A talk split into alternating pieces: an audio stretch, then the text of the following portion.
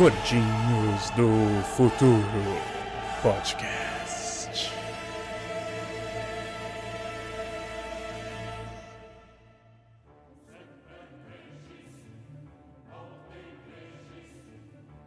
O nosso convidado hoje é o professor Walter Pereira, professor de História, Geografia e Sociologia desde 2003, hoje focado em História, pós-graduado em História Cultural, cursando pós em Tecnologias da Educação, com foco em metodologias ativas pela USP de São Carlos. O papo é sobre coisas que nós gostaríamos de ter aprendido e não aprendemos, coisas que não servem para absolutamente nada, mas ficaram entranhadas em nosso ser. Quer ver um papo bacana sobre isso? Chega aí, vai ter bolo. Fala linda! Começando mais um seu, meu, nosso Gordinho do Futuro podcast. E hoje eu estou aqui com ele. Ele que tarda, mas não falha. Ele que nunca me abandona. Lucas Camargo. E aí, aí, galerinha, tudo bem com vocês? Estão vendo que eu já tô vindo mais animado, mais solto, mais daquele jeito, pai, pu, pum e pá. E é isso aí, gente. Mais um episódio desse podcast que tem muito a oferecer em conteúdo energia e entretenimento para todos vocês, não é mesmo, Thiago? É ótimo, eu me sinto no bom dia e companhia. Se você falar que tem PlayStation, eu gosto mais ainda. É... Hoje nós trazemos um convidado. É, hoje nós trazemos o meu ex-professor de geografia, que aliás hoje não dá mais aula de geografia. De cinco anos para cá ele dá aula de história, o professor Walter. Salve pessoal, salve Thiago, Lucas, obrigado pelo convite. Vou fazer aí um bate-papo, tomara que pessoal goste. Abraço a todos. Show! E nesse episódio a gente quer bater um papo sobre educação. Sobre coisas que a gente aprendeu e não usa para absolutamente nada, e coisas que gostaríamos de ter aprendido e que, na maioria dos casos, em escolas, não é ensinado. Então, o clássico exemplo do, pô, por que, eu aprendi a fazer Bhaskara, mas eu não aprendi a calcular o meu imposto de renda? Eu posso dizer que a única forma que eu usaria Bhaskara hoje ia ser se eu escrevesse a fórmula num tijolo e jogasse ele numa janela. Fora isso, eu não consigo imaginar um uso na prática do dia a dia. Ou então, sei lá, por que, que eu aprendi Briófita, Pteridófita, Angiosperma, mas eu não aprendi a passar uma roupa bem passada, uma camisa de botão. E é sobre isso. É sobre por que nós não aprendemos coisas que talvez fossem muito mais úteis para nossa vida e aprendemos coisas que, não estando dentro de um conteúdo de vestibular, não servem para nada. É... E não é só isso, né? Tanta coisa que a gente às vezes reflete, fica pensando sobre, sobre essas coisas que, que aconteceram na época da escola, que a gente viu, que a gente aprendeu. E e eu, eu me pergunto muito, eu me pego perguntando muito hoje em dia, né? O porquê que eu ainda não usei, o que, que aconteceu, em que parte que eu me perdi. Mas eu espero que nesse papo a gente consiga esclarecer e encontrar talvez um ponto de vista diferente, né? Que é justamente o ponto de vista mais importante que interessa é o do professor, é entender justamente a essência do porquê de aprender tudo isso e o que tem por trás de tudo isso, que com certeza deve ter alguma influência, assim espero eu. É, professor, a gente preparou aqui algumas coisinhas para bater com você e a ideia é justamente ser um bate-papo tranquilo e, e bem descontraído da, das coisas que a gente tem aí em referência aos tempos de colégio. Então, eu queria entender com você mais essa questão que a gente conversa aqui agora de ensino mercadológico, né? É, como que você vê essa questão do ensino mercadológico e, e, ainda pegando aí um gancho de tudo isso que a gente falou de antes de Bhaskara e tudo mais, para a gente já começar essa introdução ao nosso bate-papo. Bom, pessoal, boa, boa, tarde, boa noite, bom dia aí, né, para todo mundo, dependendo do, do horário. É, essa questão do ensino mercadológico ele está presente em todas as esferas, todas as, todas as graduações, vamos dizer assim, né? tanto no ensino fundamental, educação básica, que vai até o terceiro ano do ensino médio, quanto no ensino superior. Isso principalmente de uns 15 anos para cá. É, a quantidade de, de faculdades, centros universitários, universidades que se fundiram com outras ou foram vendidos para grupos estrangeiros, principalmente, é uma enormidade, é muito grande. É, vocês são, ah, vocês não são tão novos assim, Thiago não é tão novinho assim mais, Mas antigamente, na época que eu comecei a fazer faculdade, é, aqui na Zona Norte, a Uniban era tipo a faculdade, assim que a galera estudava, ali na, na, na Maria Cândida. E tinha outra Uniban ali na Braskem, comecinho da Braskem. É mais, já se fundiu com outro grupo. A FMU, lembro que uns anos atrás, acho que uns 20 anos atrás, é, também era das mais disputadas, Mackenzie e tal. Com o passar do tempo, começou a surgir muita universidade é, voltada para um público geral, assim, público é, mais pé no chão, que não vai ter dois mil, três mil reais para poder pagar de mensalidade. E aí esses grupos começaram a adquirir essas universidades, ou as universidades começaram a se fundir, baratearam o preço dos cursos para atrair público. E aí com esse com esse barateamento aí dos cursos, é, foi um efeito cascata. Aí salário de professor baixa, salário de funcionário baixa, qualidade baixa, etc. Isso nas universidades. Agora, na educação básica, isso vem acontecendo principalmente de uns 3, 4 anos para cá. Grupos que vêm de fora, principalmente da Inglaterra, estão é, comprando escolas grandes, que têm um desempenho bom aí no Enem e tal, justamente para começar a explorar por um outro lado, começar a explorar a parte do lucro do negócio. Um exemplo muito recente aí de uma, de uma escola, ela fica em São Caetano. Eu não vou falar o nome da escola aí por uma questão de ética. Essa escola, ela é das primeiras colocadas do Enem do Brasil. Ela tem uma, uma, uma colocação muito boa. É, e ela é recente, essa escola não é muito velha não. E veio um grupo da Inglaterra agora e comprou essa escola e vai comprar mais algumas outras, formar um bloco, formar um grupo, e aí o clássico demite todo mundo, contrata por salário mais baixo. E qual que é a origem disso? É, é, é, é um modelo industrial que a gente tem de, de educação desde o século XVIII. Quando começa a implementar um modelo de educação em que o estudante tem que decorar um manual. Final de um determinado período, aquele manual tem que ser reproduzido. Se você reproduz bem aquele manual, você é promovido. Se você não reproduz bem aquele manual, você lê de novo o manual. É o livro didático que a gente tem hoje em dia mudou quase nada de lá para cá. É, a estrutura das carteiras organizadas, o instrutor lá na frente, você revendo lá o, o, o manual o tempo inteiro. Uh, e não é interessante, a, a, gente vai discutir isso um pouquinho mais, mais adiante, não é interessante para muita gente que isso mude. Uh, tem tem uma, uma estrutura formada e é muito difícil de você furar essa bolha. E a gente caminha para um, um modelo de educação cada vez mais nesse sentido, de, de volume grande de aluno, salas de aula superlotadas, isso eu estou falando do particular, não estou nem falando do público. É, salas de aula superlotadas, salários muito baixos. Hoje em dia, vocês que estão fora aí do, do desse mercado da educação, é, de uns 10 anos para cá, não é negócio você dar aula de faculdade. Em escola você ganha mais do que em faculdade, tirando as de ponta, óbvio tirando o FGV, FAAP, é, PUC é, e as públicas, né? Uh, INSPER, que não, não é pública, INSPER, IBMEC e as públicas, USP, é, é outra história. Mas as normais ali, FMU, Mackenzie, é, Uninove, não vale a pena. Não vale a pena por, por conta desse, desse processo de massificação da educação.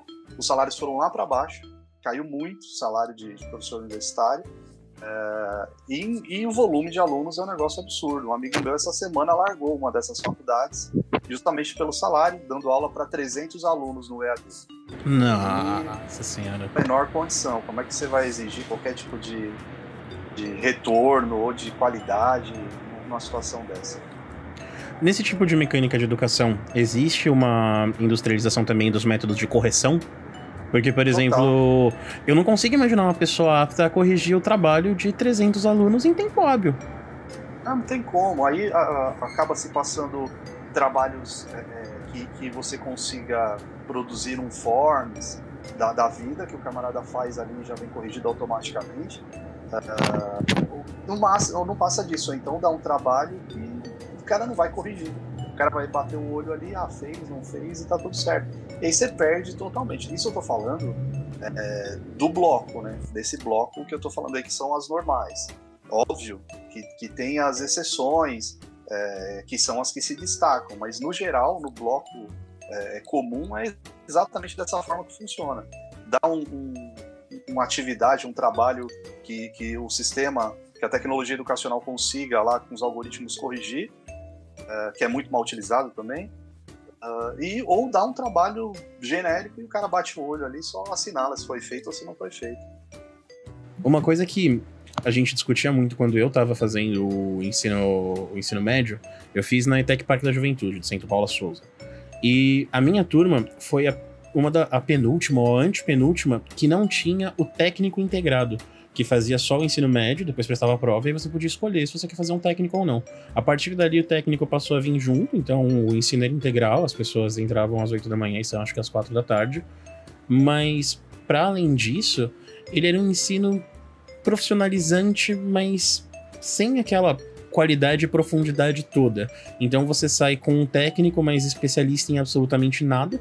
E eu sei que essa não é a função do técnico, o técnico visa justamente é, preparar para o mercado de trabalho, mas os professores discutiam muito a problemática disso, porque era um ensino que, bom, ele seria para te transformar num operário, para te transformar numa força de trabalho, seja de qualquer área, mas que ia impossibilitar e talvez até tornar desinteressante para o aluno no futuro fazer uma faculdade.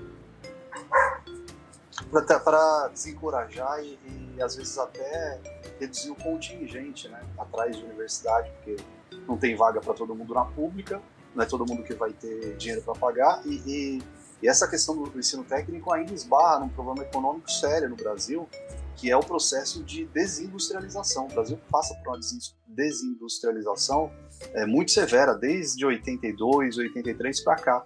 Então, cada vez tem menos é, é, industrialização, menos fábrica no Brasil. E o ensino técnico ele fica saturando num, num determinado mercado, ou na área de, de tecnologia, é, na, na, área de tecnologia em geral, na área de computação, e aí satura o mercado.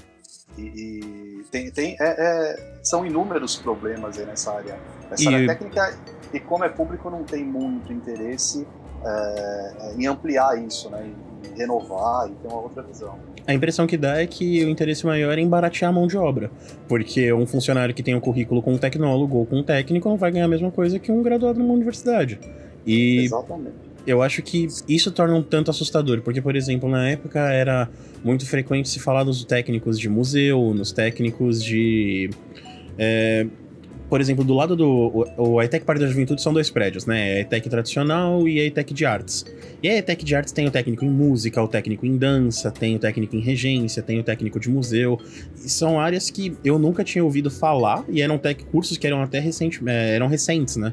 E, por exemplo, o, se a gente pegar o, é, a questão do técnico em enfermagem, o técnico em enfermagem vai ganhar menos que o enfermeiro para exercer basicamente a mesma função, se não a mesma. E os professores discutiam bastante isso, e eu lembro que era uma preocupação, porque por ser uma escola pública, essa é a decisão do Estado, não tem muito o que ser feito, isso vai valer para todas as ETECs, e aí não tem mais, pelo menos eu acho que ficou um tempo, não sei se agora voltou a ter, mas não tinha mais só o ensino médio, que vai te preparar para um vestibular. É, é, exatamente isso. Um das, dos, dos interesses é exatamente isso. Você cria um mecanismo que você fala, não, ali, ó, tô dando uma profissão para ele só que lá na frente é, você vai criar uma mão de obra, uma massa de mão de obra barata. É, e vai continuar com a mesma questão social, desigualdade de salário, desigualdade de, de desempenho de função. É, é, um problema muito, muito maior do que parece a educação aqui nesse país. É porque quando a gente pega para comparar no escopo com países, eu não tô nem pensando só em países de primeiro mundo, mas no geral, é, os cursos que são entendidos aqui como extracurriculares, mesmo que lá também, de alguma forma, contam créditos. Se a gente for pegar o exemplo americano, você tem aula de marcenaria, você tem aula de teatro, e eles fazem parte da sua graduação, da sua formação. Você não está sendo preparado. E, óbvio, aqui a gente tem a questão do vestibular, mas lá leva-se em conta o histórico acadêmico do aluno, né? Basicamente toda a pontuação dele no high school. Não adianta o cara, tipo, ter uma pontuação medíocre, prestar uma prova, arrebentar na prova e, tipo, ter um histórico acadêmico deplorável. E o, o, o, outro, nessa linha aqui foi, foi tentado implantar, ou estão tentando implantar esse novo ensino médio, mais ou menos nessa linha de ponto de crédito.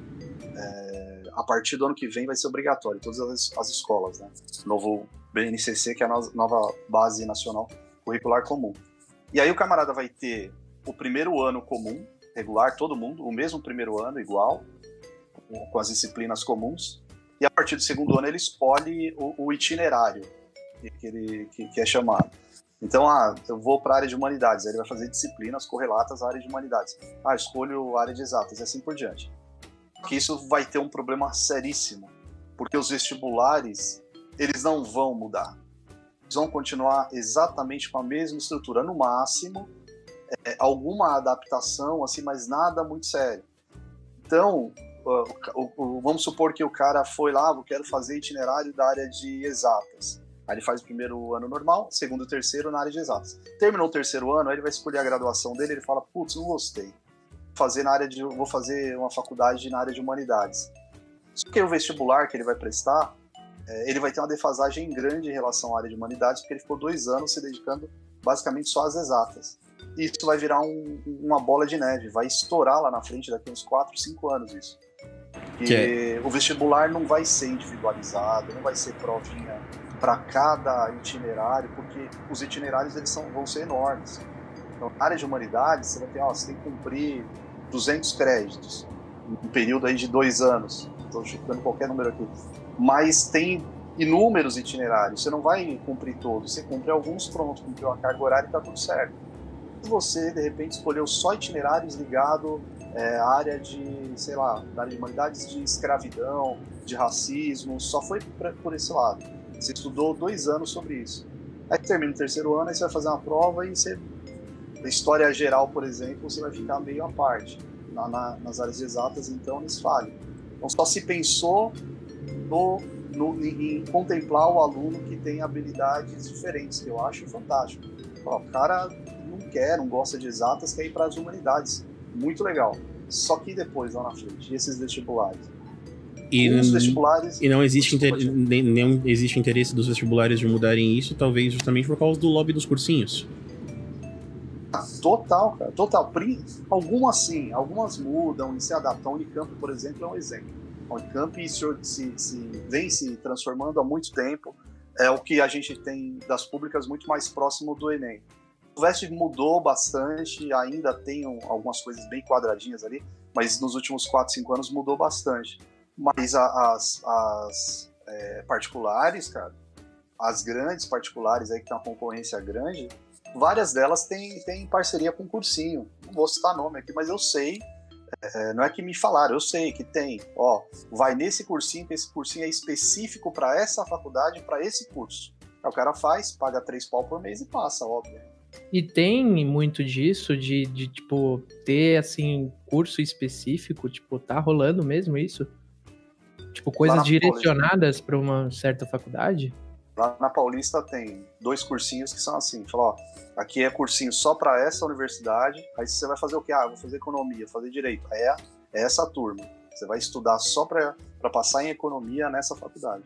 Então o cara ele meio, que dá o caminho das pedras ali de como fazer a prova de economia desta faculdade em específico, para o vestibular. É isso. Exatamente, é isso. É, mas, mas, aí existe um, um, repasse, tipo, por exemplo, da própria faculdade em passar informações para esse cursinho, de tipo, olha, pode ser que caia isso aqui, isso aqui, isso aqui, talvez a gente venha com um formato assim, não digo de passar informação diretamente, eu acho Mas... que não, porque não, não, não é necessário.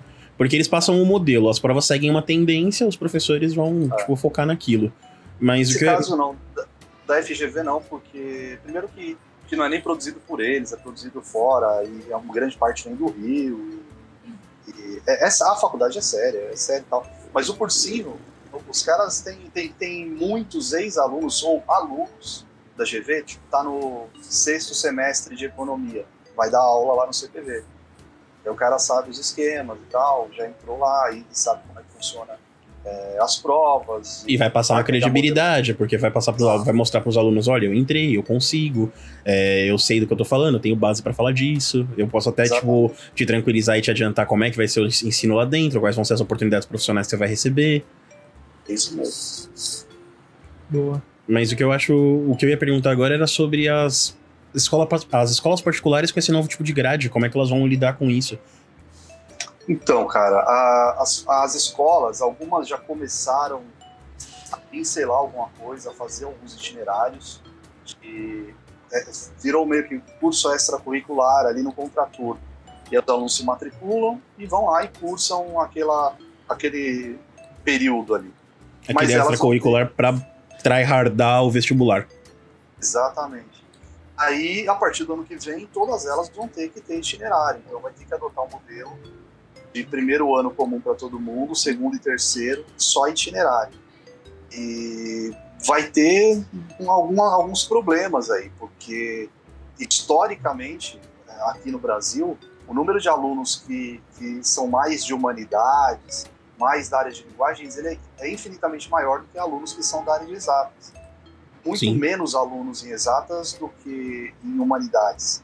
Aí vai ficar um bolo gigante de alunos em humanidades e linguagens, um pouco lá em ciências biológicas, mais na área de exatas, por exemplo, lá se for separar por, por uh, pela, pela grade ali do Enem, matemática e suas tecnologias, vai ter um número muito pequeno de alunos de, na área de matemática e tecnologia. É, e aí os profissionais, os professores dessas, dessas disciplinas aí? Como é que a escola vai arranjar esse tipo de coisa? E para produzir é, itinerários e material atrativo para esses alunos, para não ficar a mesma coisa que é hoje. Ó, explico aqui a fórmula, passo um monte de exercício, você resolve e pronto. Então é um monte de, de problema que teria que ser discutido isso com, com muita gente, com muito especialista, com um debate aberto. Mas veio, veio uma canetada ali, com, discutiram com meia dúzia e aí tem muita gente de instituto envolvido aí por trás, é, que, que de alguma maneira vai se beneficiar, de alguma forma. E, e não, não, não há uma, uma estrutura ainda pronta para isso. As particulares, a maior parte, a maior parte, parte das particulares consegue resolver isso fácil.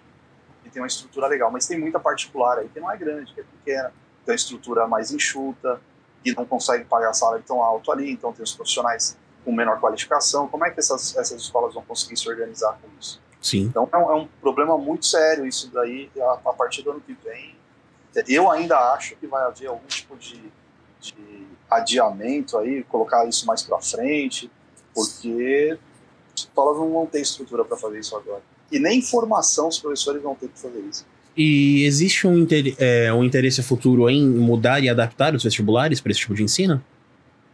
As públicas, sim. A Unicamp já passa, como eu disse, já passa por esse processo. O FUVEST já mudou muito nos últimos anos. O Enem, até dois anos atrás, era, na minha opinião, o melhor modelo de avaliação é, da, da, educação básica. Avaliava muito bem. Hoje em dia, não. De dois anos para cá, o Enem virou uma catástrofe, um catado de, de questões é, e aí tem toda uma, uma questão é, de interesses políticos ou falta de interesse político por trás, mas futuramente o Enem volta a se estruturar como um mecanismo importante. E, e é, é, é, é uma, uma, um caminho natural as universidades também abandonarem os próprios vestibulares delas e adotarem única e exclusivamente o Enem. Financeiramente é até melhor. Você não tem custo de aplicar prova, então, e você tem uma base legal ali para poder avaliar. Tem muita faculdade que usa uma parte Enem, uma parte vestibular próprio, mas a tendência no, no futuro é, é, o Enem acabar sendo a única, a única forma de entrar na universidade.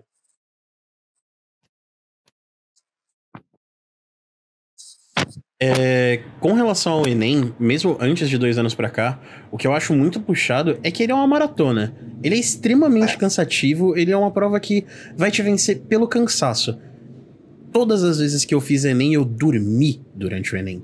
E é assim, é aquele silêncio, é a sala lotada, isso e aquilo. Mas ele não é uma prova difícil. O Enem é uma prova que vai te vencer pelo cansaço e, em alguns casos, pelo desespero. Em que o aluno, sei lá, vai focar em uma questão que ele decidiu do coração dele, que ele tem que fazer aquela questão de qualquer jeito, e vai deixar de responder as outras questões que vão ter uma pontuação correlativamente igual. Então, isso eu acho muito puxado dele. É... Pô, algumas as escolas, pra você ter uma ideia, as escolas particulares, além de, de, de a gente ter vários simulados de Enem e tal, é, tem uma espécie de um, de um condicionamento de a gente dar é, simulados com um tempo parecido com, com o Enem várias vezes no ano, justamente para condicionar o corpo. Porque é um negócio extenuante, é muito cansativo, de verdade. E as escolas fazem isso, fazem isso de propósito, para o aluno acostumar, para tentar adiar essa fadiga que vem, aí, esse cansaço, esse, a cabeça toda embaralhada, mas é um, é um processo bem cansativo, de verdade. Perfeito. E aí, você é do time Spotify ou do time YouTube Music? Cara, eu tinha muito vinil, eu tenho ainda bastante vinil. Tinha muito CD, muito CD, mas CD me ocupava muito espaço, aí eu vendi. Mas hoje em dia no digital, né, cara? Spotifyzão, ainda tem uns vinis assim, os mais. os que não acham em Spotify, assim, que você não vai achar em lugar nenhum, pra, a não ser que seja no YouTube. É, ainda eu mantenho o vinil, mas hoje tá muito fácil, né? Pra Essa... treinar, pra ir pra rua, é Spotify. Essa foi a razão da gente escolher o YouTube Music aqui em casa, porque ele tira os anúncios do YouTube, você faz a conta para seis pessoas, você pode baixar os vídeos e é todo o acervo do YouTube. Então não tem aquilo do, ah, não, essa versão aqui não tem no Spotify. Não, aqui tem absolutamente Exato. tudo. Isso que é legal.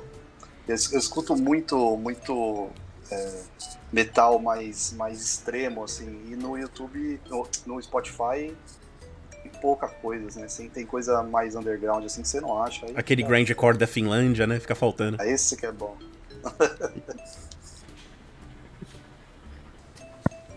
Sim. Professor, com o avanço desse maravilhoso governo, dessa coisa linda que está aí desde 2018, muito foi falado nas redes sociais sobre Paulo Freire e sobre o conceito de educação transformadora e a questão do sonho do oprimido se transformar, se transformar no opressor e sobre como a gente aprende reprodução e a gente reproduz muita coisa. É, qual que é a sua visão sobre esse déficit no aprendizado da gente e o que, que a gente pode fazer para tentar mitigar isso? É, não enquanto instituição, mas enquanto indivíduo. Porque, por exemplo, nenhum de nós está mais em idade escolar com relação ao aprendizado básico. No caso agora é faculdade e pós-graduação. E como funciona isso dentro desse ensino mais avançado com relação a eu preciso aprender alguma coisa aqui, mas eu preciso aprender de uma forma que isso me capacite, mas que não me torne um, um disco riscado, em que eu consiga não só reproduzir e citar, mas eu consiga criar. Cara, Paulo Freire, acho que é o cara mais falado e menos lido que a gente tem, pelo menos aqui no Brasil, certeza a gente fala do Paulo Freire. Marx é, é, é, é no mundo. Vai falar do Marx sem ler o Marx. E quando lê, lê errado. E o Paulo Freire acho que é o segundo, principalmente de uns anos para cá. Aí o Paulo Freire virou sinônimo de revolução comunista. O Paulo Freire, quem segue a cartilha do Paulo Freire, vai pegar em armas e não sei o quê. O Paulo Freire, o Paulo Freire começou tanto. o projeto dele. No... Paulo Freire começou o projeto dele é, voltado para a educação de jovens e adultos, de alfabetização de jovens e adultos. Né? O Freire deu aula muito tempo na PUC e tal.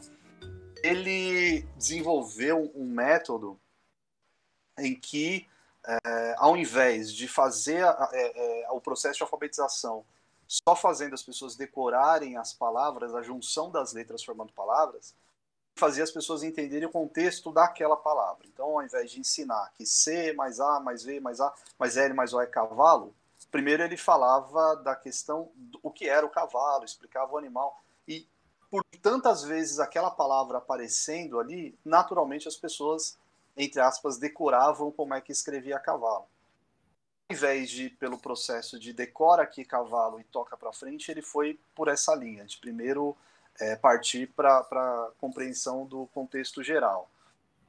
Eu vi uma entrevista outro dia, eu não vou citar nome também, de um, uma personalidade aí da televisão, tem um programa de televisão, falando justamente do Paulo Freire, que achava o Paulo Freire um, um charlatão. E aí o entrevistador falou, mas por quê? Ele é charlatão? O que, que ele escreveu que você acha charlatão? Aí ele falou, ah, para falar a verdade, eu nunca li nada do Paulo Freire, mas eu acho as frases dele coisa de charlatão. É, essas frases de o sonho do oprimido é, é, é, virar opressor e tal, o cara tira totalmente do contexto e fica é, querendo fazer as interpretações dele. Em que então, o cara conhece Paulo Freire através do site opensador.ol. Pensador, é, esse mesmo. E um, um, para ter uma ideia de como o camarada não conhece o Paulo Freire, um dos livros do Paulo Freire chama-se Pedagogia do Amor. O cara ensina que educação se você não, não, não tiver proximidade com o aluno, você não consegue nada. E, e ele vai além. Ele diz o seguinte: se, se, o, se o, professor estabelece um, um, laço de conexão com o aluno, ele pode discutir e ensinar o que ele quiser. E o que vem primeiro, antes de mais nada, é a relação afetiva entre professor e aluno. Criou esse laço afetivo forte, acabou. O resto vem naturalmente. É, que, que é bandeira de, de vários sistemas educacionais é, ligados às igrejas aí e tal. É, a gente tem um, um, problema muito sério, muito grande, muito complexo na educação, que é, é essa questão de decora isso, isso cai na prova uh, e pronto. E não, não, não há uma discussão um pouco mais crítica, mais severa e mais apurada de algumas coisas. Essa, essa semana, eu, eu usei o ano passado e usei esse ano de novo. Eu coloquei para alguns alunos do primeiro ano do ensino médio o clipe do Favela Vive número 4, é, que discute um monte de questões aí, de principalmente a, a forma de ação da polícia é, na, não nos bairros mais nobres e a forma de atuação da polícia na periferia. E a discussão foi muito legal e tal, porque tem muitos MCs do funk que participam da música e os alunos conhecem, então fica um pouco mais próximo, assim. É, e aí, a primeira coisa que eles falam, eles falam, ah, não, professor, mas a gente não pode generalizar e tal. E aí a discussão é sempre essa, ninguém está generalizando. A visão que o camarada que mora na favela tem da polícia é uma, a visão que você tem da polícia é outra. Não queira que ele ache que a polícia é, vai agir da, não, não, não, não queira que ele ache que a polícia vai agir com ele da mesma forma que ele vai agir, que ela vai agir com você, porque não vai. Isso deu uma discussão gigante, assim. Eles falaram bastante, discutiram sobre, sobre os assassinatos que acontecem nos bairros de periferia e tal. E aí o fato de eu morar mais para não é periferia e tal, mas moro mais mais perto da periferia, nasci num bairro pobre, conheço um pouquinho mais disso, dá um pouquinho mais de credibilidade. Mas é muito difícil para aluno de 14, 15, 16 anos sair desse, desse ambiente. Tem um fator é, é, é, geracional muito forte também. Você pegar aluno de 15 anos, os pais têm na casa de 42, 43, até 50 ali, mais ou menos minha idade. E essa, essa galera estudou durante a ditadura. Essa galera acostumou com esse processo de decora isso, reproduz isso.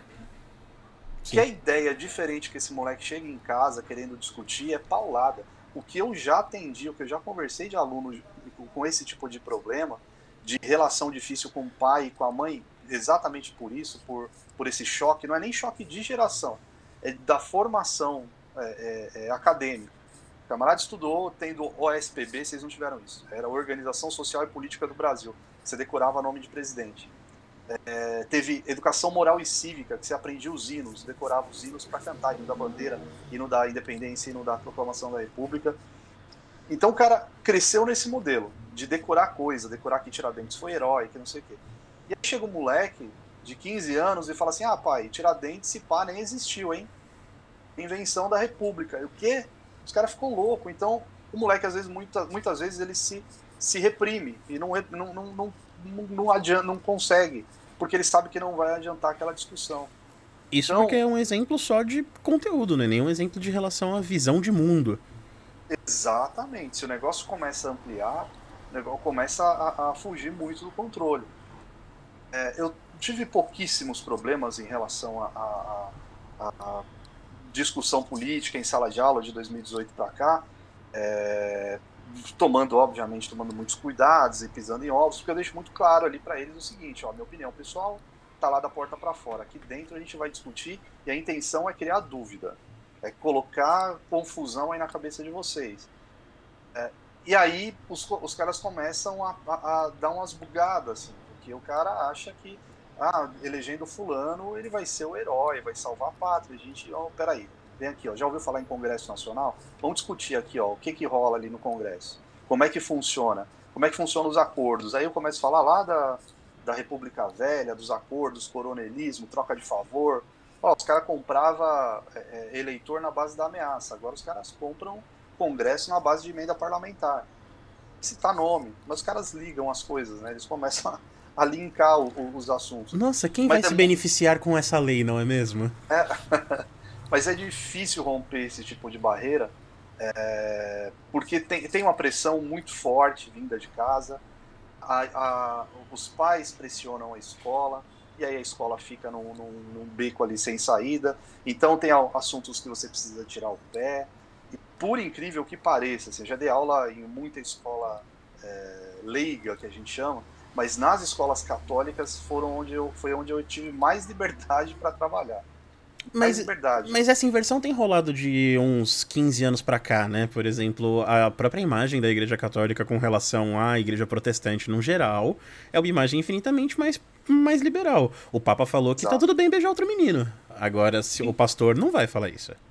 Não vai. Ó, pra você ter uma ideia, na, na, no, na escola que eu dou aula, que é católica, uh, em 2017, eu e um outro camarada meu, nós puxamos greve lá dentro pela Previdência lá na sala dos professores, aí aí, quem vai entrar, quem não vai, tá, virou. A greve no dia seguinte, a diretora falou para mim, ó, faz um bom dia aí com os alunos, junta todo mundo no pátio isso, todos os alunos do nono ano, explica para eles aí por que que é, o que que vai rolar na greve, o que que é a reforma da previdência, um aulão aberto, escola particular. O fato da, da escola não ter dono é um ganho muito grande.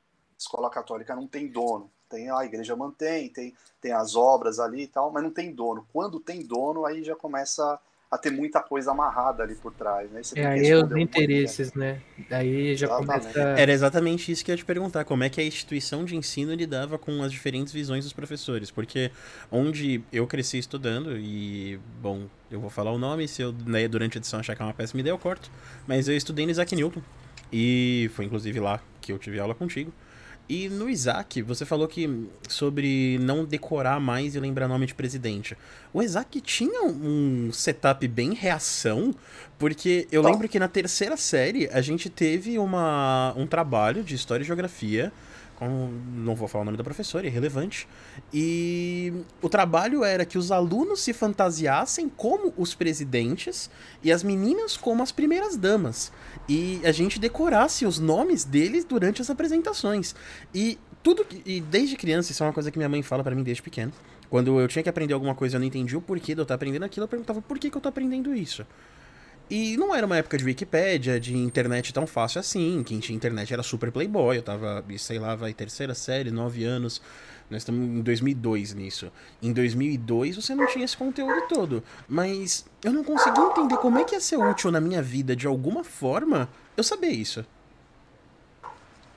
Tem, tem, tem muito. É, é, muita escola que ainda mantém essa.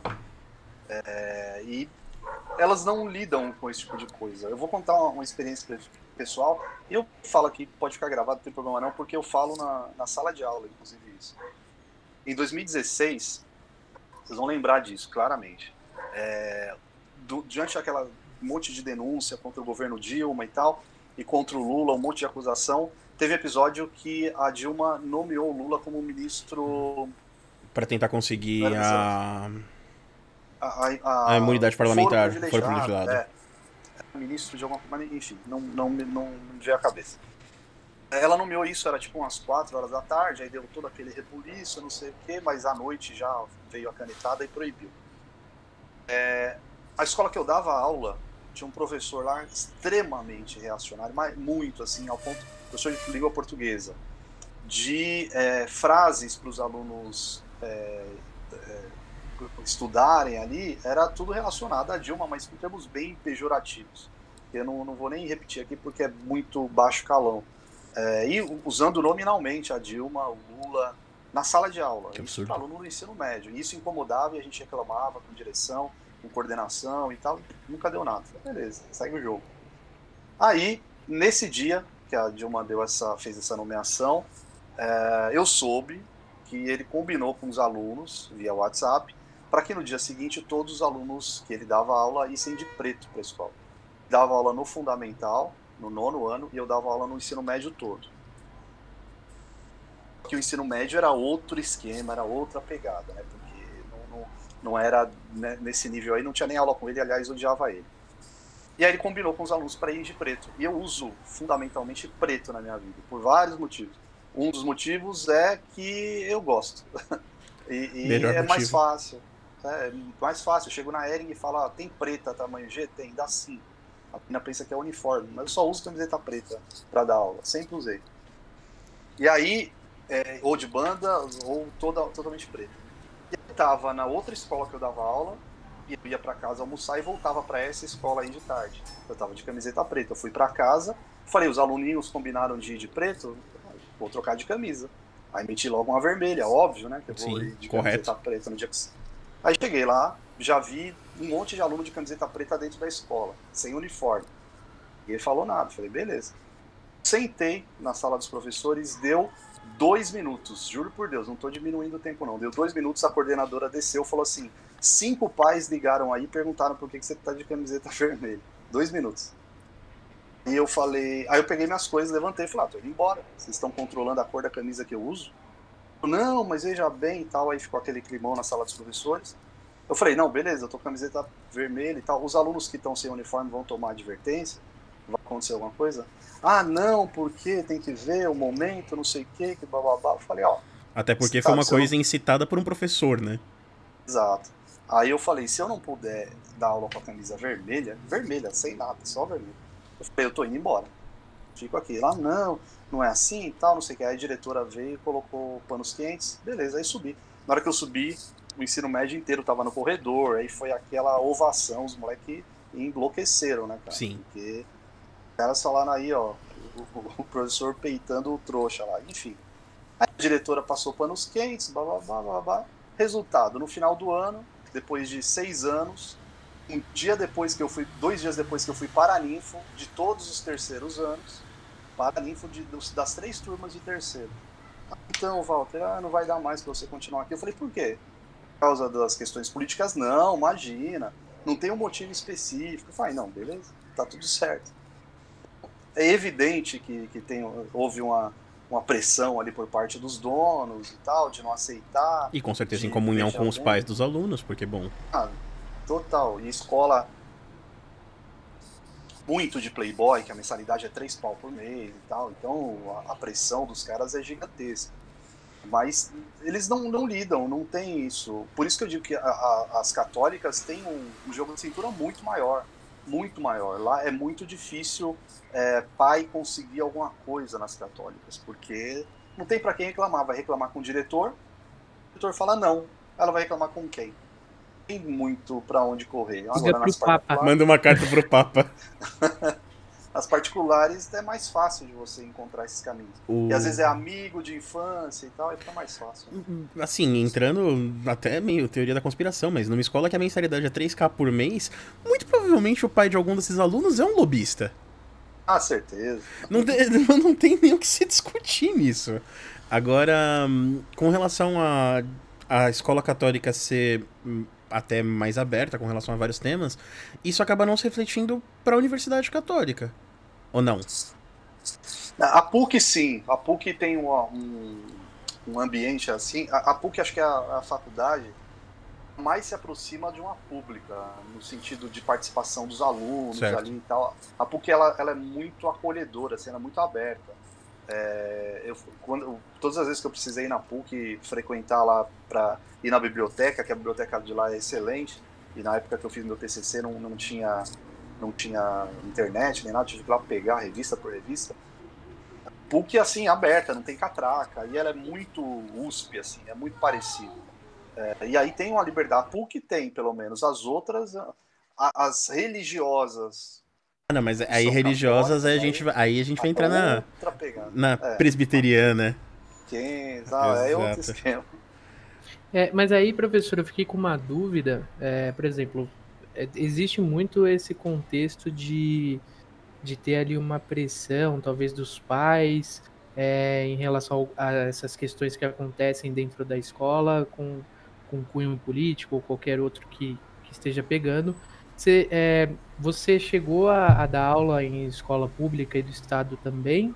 E se sim, isso você já presenciou isso acontecendo lá, do pai e da mãe querendo vir também é, impor uma opinião ali para dentro, para que a diretora tomasse uma decisão? Existe é, algum, alguma similaridade aí? O que, que você acha? Não, cara, eu não, não, nunca dei aula em pública. O máximo que eu cheguei foi eu dava aula na penitenciária do estado, da- onde at- atrás do Parque da Juventude. A Juventude era, o- era a detenção, né, do Carandiru, atrás é a, a, a penitenciária. Hoje é só feminina lá. Quando eu dei aula lá foi em 2003, aí era, era masculina. Eu dei aula lá durante seis meses. Aí fechou a masculina, abriu a feminina. É, por um programa do governo e tal, que chama Fundação de Amparo ao Preso. Mas na pública não, mas não, pelo conheço muita gente, muitos colegas meus que estão aula na pública, tanto na municipal quanto na estadual, a pressão é menor. Ali o problema é muito maior. Ali é, na pública é, é, quando você vê aluno com um problema de desempenho e tal, aí você vai ver a história do moleque, vê, ó, pela, pelo histórico familiar, o moleque é bom ainda, não se perdeu nem nada. Ali não. Só dele não ter se perdido tá ótimo. Exatamente. Ali não, não tem a participação dos pais grande parte não tem nem tempo para fazer isso, não tem outras coisas. Muitos nem pai tem, é mãe ou é avó. Então o contexto é, é diferente, não há essa, essa pegada não. E dá, aí a discussão acaba sendo maior, né? Acaba. Eu, eu dei aula durante três anos no Liceu é, Coração de Jesus, que fica ali na, na Luz, exatamente na rua da Cracolândia. Então é particular, ele é de uma obra salesiana, ele é junto com Santa Terezinha ali e tal. Mesmo esquema é mantido ainda pelo Santa Terezinha. Só que ali, grande parte dos alunos é baixa renda, porque tem muito bolsista e a mensalidade é muito mais baixa e quase todos os alunos têm bolsa ali, ou é 100%, ou é 70%, então tem uma galera muito de baixa renda. E ali é um ambiente é, de aluno, falando do ponto de vista do aluno, de escola pública. As discussões ali são outro nível. É um negócio fantástico. Foi uma, uma dor no coração quando eu tive que sair de lá, porque aumentaram as aulas no, no Santa Terezinha, eu precisei largar para pegar a grade toda. É, e aí, coincidentemente, esse ano, alguns alunos do liceu do primeiro ano vieram para lá e eu estou dando aula para eles de novo. Mas é outro esquema, assim, os problemas que os caras têm é outra, outra história, não tem nem similaridade com, com esses alunos aí de, de que, que tem um poder aquisitivo maior. O problema do cara é, é como é que o meu pai, meu pai precisa trabalhar porque ele é Uber para levantar grana para pagar a conta no final do mês. Então, é, é, o problema é, do cara é tipo, pegada. será que a janta tá em dia, né? É, é exatamente. É, a minha, a minha vivência ela vem toda de escola pública. Eu nunca estudei em escola particular. É, para falar, nunca eu ganhei uma bolsa por causa da música no meu último ano do colegial, para estudar numa escola é, aqui de Guarulhos, aí foi quando eu tive contato com escola particular, mas desde então eu, eu vim da rede pública e fui para o estado no colegial. E pelo menos na minha época ali de escola, é, eu não. É lógico, são outros tempos hoje que a gente está vivendo em relação à política. Mas não se falava disso. Tipo, não, tinha esse papo na pública, no ginásio. É, o máximo que a gente chegava próximo a começar a comentar alguma coisa de, de, de algum assunto assim era quando vinha um vídeo que eu não sei se isso passava nas escolas particulares, mas tinha o Ilha das Couves lá, o Ilha das Flores, desculpa. Eu não sei se vocês conhecem. mas é um filme que eu não consigo esquecer em, porque eu vi em todo tanto. e qualquer lugar, cara. Tem Clássico. acho que tem um episódio de How I Met Your Mother que o Marshall, que ele é advogado e ele tem toda essa pegada de meio ambiente, ele assiste esse documentário, ele surta, ele larga o trampo dele e ele fala: Eu vou virar advogado ambiental, eu vou largar as corporações, eu não vou mais trabalhar em banco, não. Tipo, isso é, é, um, é um clássico. O Ilha das Flores é mundial, cara. Sim. E, e eu trouxe ele até aqui na discussão porque eu lembro que quando existia esse vídeo, é, nós alunos que assim, por algum motivo, eu, eu acho que eu assisti ele em, em séries diferentes durante o ginásio. Isso que eu, que eu acho mais interessante. E aí, quando a gente já assistia, tinha algum aluno que não tinha visto ainda, meu, a gente chegava a um ponto de já saber fala, é, e aí às vezes rolava também alguma discussão ali que a própria professora puxava, mas para relação de diferença de classe e tudo mais mas não tinha o que a gente tem hoje, que, eu, que é o que eu vejo hoje. Eu até estava comentando com o Thiago em off. É, hoje em dia eu sinto que a juventude ela está muito mais é, para frente para querer conversar de política, para querer é, falar sobre. Tem muito amigo meu, amiga minha, é, que estudou comigo e, e, a gente tinha convívio diário, obviamente, porque estudava junto, mesma sala e tudo mais. E a pessoa nunca tocava em assunto político. Nunca. O papo era educação física, era vamos sair, vamos fazer qualquer outra coisa. Passou a época de escola, hoje tem só cientista político no meu Facebook. E são todos esses meus amigos que nunca quiseram saber de política. Entendeu? E de textão, e de tudo Mas e se, de, tal. mas se de alguma forma eles de fato quiserem saber de política, eles estiverem lendo e estudando, eu acho isso um avanço, eu acho isso bonito, eu acho É. isso incrível. Sim, Mas isso é o que a gente Sim. vive depois do fenômeno de 2013, com tudo que aconteceu com relação ao aumento da passagem, e ali o bicho pegou. Que foi o fato do gigante acordou e, meu Deus do céu, era melhor que ele tivesse ficado dormindo. Foi de lá pra cá mesmo que esse fenômeno aconteceu. Quando eu tava na faculdade, no, no primeiro ano da USP, eu tava em 2000, isso em 2016, foi quando começou a rolar toda a manifestação do impeachment da Dilma e tudo mais. E aí a USP Leste entrou em greve. Nessa época, os ânimos já estavam infinitamente mais inflamados, foi tipo como o 2013 escalou pra 2016. E eu lembro que mesmo eu, que sei lá, me entendo como um comunista inveterado, foi uma coisa que me assim, a faculdade entrou em greve. Eu tinha acabado de largar um trampo pra conseguir fazer faculdade, porque no meu trampo eles não mudaram meu horário. E aí eu falei, mano, ou eu vou trabalhar a vida inteira em telemarketing afins, ou eu vou fazer uma faculdade. E aí minha faculdade entrou em greve. E aí eu fiquei com uma mão na frente, uma mão atrás, e tipo, por mais que eu gostasse de todos aqueles temas e apoiasse a causa e beleza, realmente, vamos pegar em armas, vamos derrubar o governo, é agora que a revolução começa.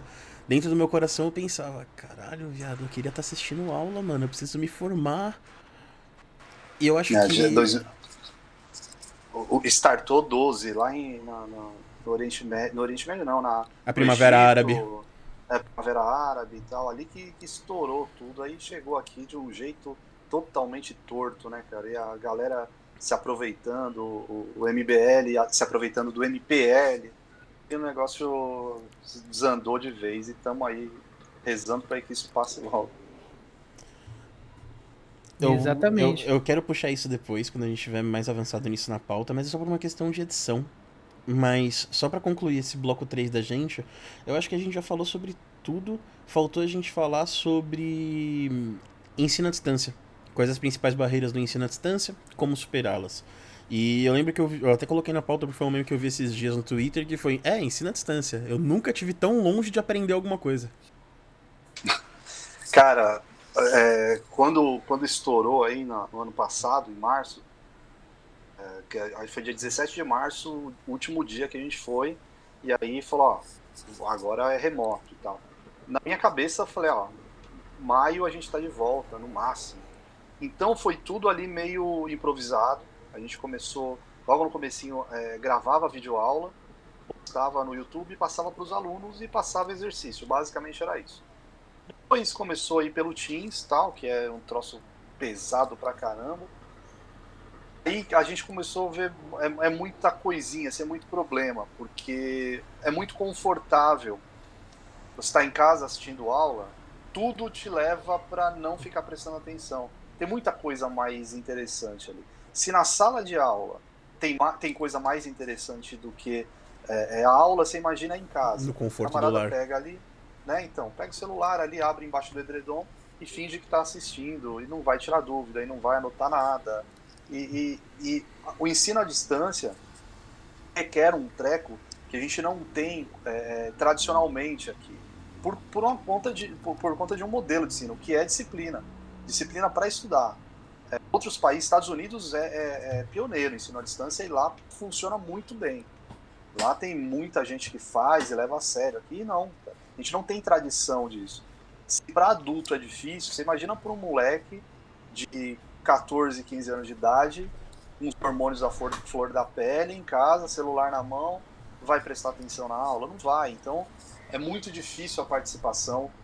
Elas morrem de vergonha de perguntar. Na sala de aula, você tá ali, o cara tá na sua frente, ele meio que fica sem saída às vezes. Mas ele não vai abrir o microfone para falar, para perguntar nada, a, a dúvida vai passar batido. Então é, é assim, é, é um, uma, um- uma coisa em cima da outra. A, estrutura, você dá aula, passa exercício, faz prova, funciona legal.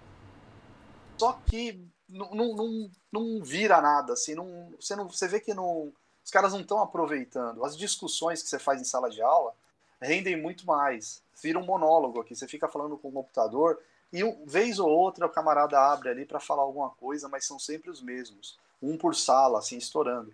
Na sala, na sala de aula vira mais, assim, você começa a puxar outros assuntos para fazer aquilo ali desenrolar. No remoto, se- existe o efeito do aluno palestrinha? Até tem, mas é menos. Tem menos do que no, no, no, no presencial. No presencial tem mais. É. Porque ali o cara tá se. Tem é, toda a postura do corpo ali e tal. Ele gosta de falar, mas sempre tem, né? Normal ter esses caras aí que. Que ah, então, pensando bem, ah, o, o engraçado é o cara ver um vídeo lá do. como que é aquele canal? É fatos desconhecidos. É Nossa! Tal, talvez esse seja o maior desserviço à educação no Brasil é terrível, atualmente. Cara. Toda hora. Não, professor, sabia que eu vi sobre isso, isso, isso? É legal quando os caras estão falando de um evento e tal, não sei o quê. Ah, da, entre aspas, Revolução Constitucionalista de 32. Não, professor, sabia que meu bisavô participou dessa guerra? Blá, blá, blá. Legal, quer que eu faça o quê? Participou, bacana. tipo, os caras. Senta lá, Cláudia. Mas, mas isso seria incrível, né? Por exemplo, é, infelizmente, talvez por causa do Porta dos Fundos, a minha cabeça funciona muito como esquetes de comédia prontas. Eu, mas eu imagino nesse momento que esse aluno fala isso, o professor para a aula, Senhoras e senhores, ele, neto de José Augusto Pereira, ele que chegou aqui para contar essa história, finalmente foi contemplado. Ele que trouxe o punhal do vô. Ah, não, mas, mas, mas, aí eu, enquanto nerd, eu já acho isso da hora. Se, se tem artefato, eu já acho muito louco. Se você me traz um Sim. artefato, tipo, pra eu é pegar legal. e tal. Mas, tipo... geralmente, no máximo, eles têm, tipo, jornal da época, não tem objeto, assim, os caras nunca trouxeram, também curto. Se tivesse objeto, eu ia pedir, mas nunca tem. Tá vendo? É só a palestrinha mesmo. O Ale, que é um, o Ale, que é um camarada nosso, ele tem um punhal. Eu não lembro de que guerra que é agora, mas que o vô dele lutou na guerra e tal. E, tipo, esse punhal ficou de herança para ele. E, tipo, é um, é um punhal muito bonito. Eu, eu vou é descobrir isso, eu vou colocar isso o, no vídeo. O João Baroni, do, dos Paralamas, o avô dele lutou na Segunda Guerra. Cara, o que ele tem de objeto do avô dele da Segunda Guerra, de, de capacete, é, arma, tem muita coisa, muito legal. Ele tem um acervo monstro. Nossa, João Baroni Paralama, Segunda Guerra. O vô dele estava no Cobras Fumantes? Cobras Fumantes é na primeira, acho, né? Ou é na segunda? É segunda. Eu, eu acho que é segunda, mas eu, eu aprendi isso por causa de. Cobras Fumantes. Era um esquadrão militar segunda, do Exército segunda, Brasileiro. Que participou da guerra. Tanto que tem uma música do Sabaton, que é uma banda de metal, acho que é alemã, sobre as cobras fumantes. E eles cantam em português: Cobras fumantes é. eternas é sua vitória. O, o Brasil tava, tinha declarado neutralidade né, na, na, Segunda Guerra, até 41, porque os Estados Unidos também não tinham entrado. Aí o, o Vargas, que era presidente na época, o pessoal começou a falar que o Brasil ia participar da guerra. Ele falou: é mais fácil uma cobra fumar do que o Brasil entrar na guerra. Estados Unidos entraram, pagaram pro Brasil, o Brasil entrou e a cobra fumou. Eita. Nossa senhora, cara. Eu acho que uma coisa que facilita o aprendizado à distância para mim, por exemplo, quando eu compro um curso diferente, alguma dessas plataformas como o Hotmart ou o Demi, é porque ele conta com um aprendizado um pouco autodidata, mas em que, por exemplo, se tem alguma coisa que o curso não abrange, você já está com o Google à sua mão, você abre e você faz. Mas eu acho que a pior parte é quando os cursinhos, ou então o próprio ensino médio à distância, faz aquela questão da aula ao vivo e da aula presencial, porque a grande vantagem do remoto para mim é a aula não ser ao vivo. É ao invés de, por exemplo, hoje eu vou ruxar isso aqui, hoje eu vou fazer seis aulas, hoje eu vou fazer exercício pra cacete. Ó, hoje eu tenho job para entregar, eu não posso, hoje eu vou fazer uma aulinha aqui de 20 minutos e segue o jogo se você tira essa dinâmica, como você pega igual os cursinhos estão fazendo com relação à aula ao vivo, ou então, por exemplo, ah, você tem aula todos os dias a tal hora, você acaba justamente matando a facilidade que é você poder fazer aquilo da sua forma, não? E não, não vira nem ensino à distância. Esse termo EAD é, não, não se aplica para isso que a gente está fazendo. A gente está fazendo aula transmitida. Aula remota. É aula remota, não é EAD. EAD é outro sistema, isso que você está falando, os cursos da Hotmart, os cursos do Coursera, de várias plataformas que tem por aí, é, que fazem isso. Eu faço um, um, uma pós-graduação à distância, mas é EAD, essa sim. Que, que o, o, camarada não fica ali reproduzindo o que ele reproduziria em sala de aula. É o basicão e fala, ó, o caminho está aqui, está aqui, tem link disso, pesquisa aí, corre atrás. E, e, faz de uma forma que te instiga ali a querer saber. Mas da forma como a gente está fazendo é só remoto. Não tem, não tem nada de EAD, de, de estimular o cara a ir atrás. A gente não estava preparado para isso. Ninguém estava preparado para isso. Pelo menos na educação básica. Aí a gente está jogando com as cartas que tem. E aí fica aquela reprodução da sala ao vivo mesmo, né? Não tem aquela linguagem de vídeo mais é, intimista ali, rápida, objetiva, que você já consegue adiantar, você sabe que de repente vai vir uma introduçãozinha e você tá o minuto X, você já consegue ir pro que você quer saber. Exato, entendeu? ou então não, aqui tá a minha dificuldade, eu vou voltar e eu vou ficar repetindo esse trecho. Sim. Porque você transforma então... isso num aprendizado mais individual de alguma forma. Ou então Sim. é um conteúdo mais simples ali, você coloca na velocidade 1.75 e já era, só para passar ali para ver se não perde nada. Sim. É. Mas para mim, assim, eu sou, eu sou um grande defensor de EAD, na minha opinião, para mim, porque funciona. Porque eu consigo. Curto também, gosto. Eu, eu consigo, justamente por conta dessa ferramenta de eu poder parar. É, pô, eu vi aqui esses primeiros minutos, eu entendi isso. Peraí, deixa eu ouvir de novo. É, eu consigo voltar para entender, aí eu paro, vou buscar no Google para entender melhor ali a minha dúvida que vai surgindo.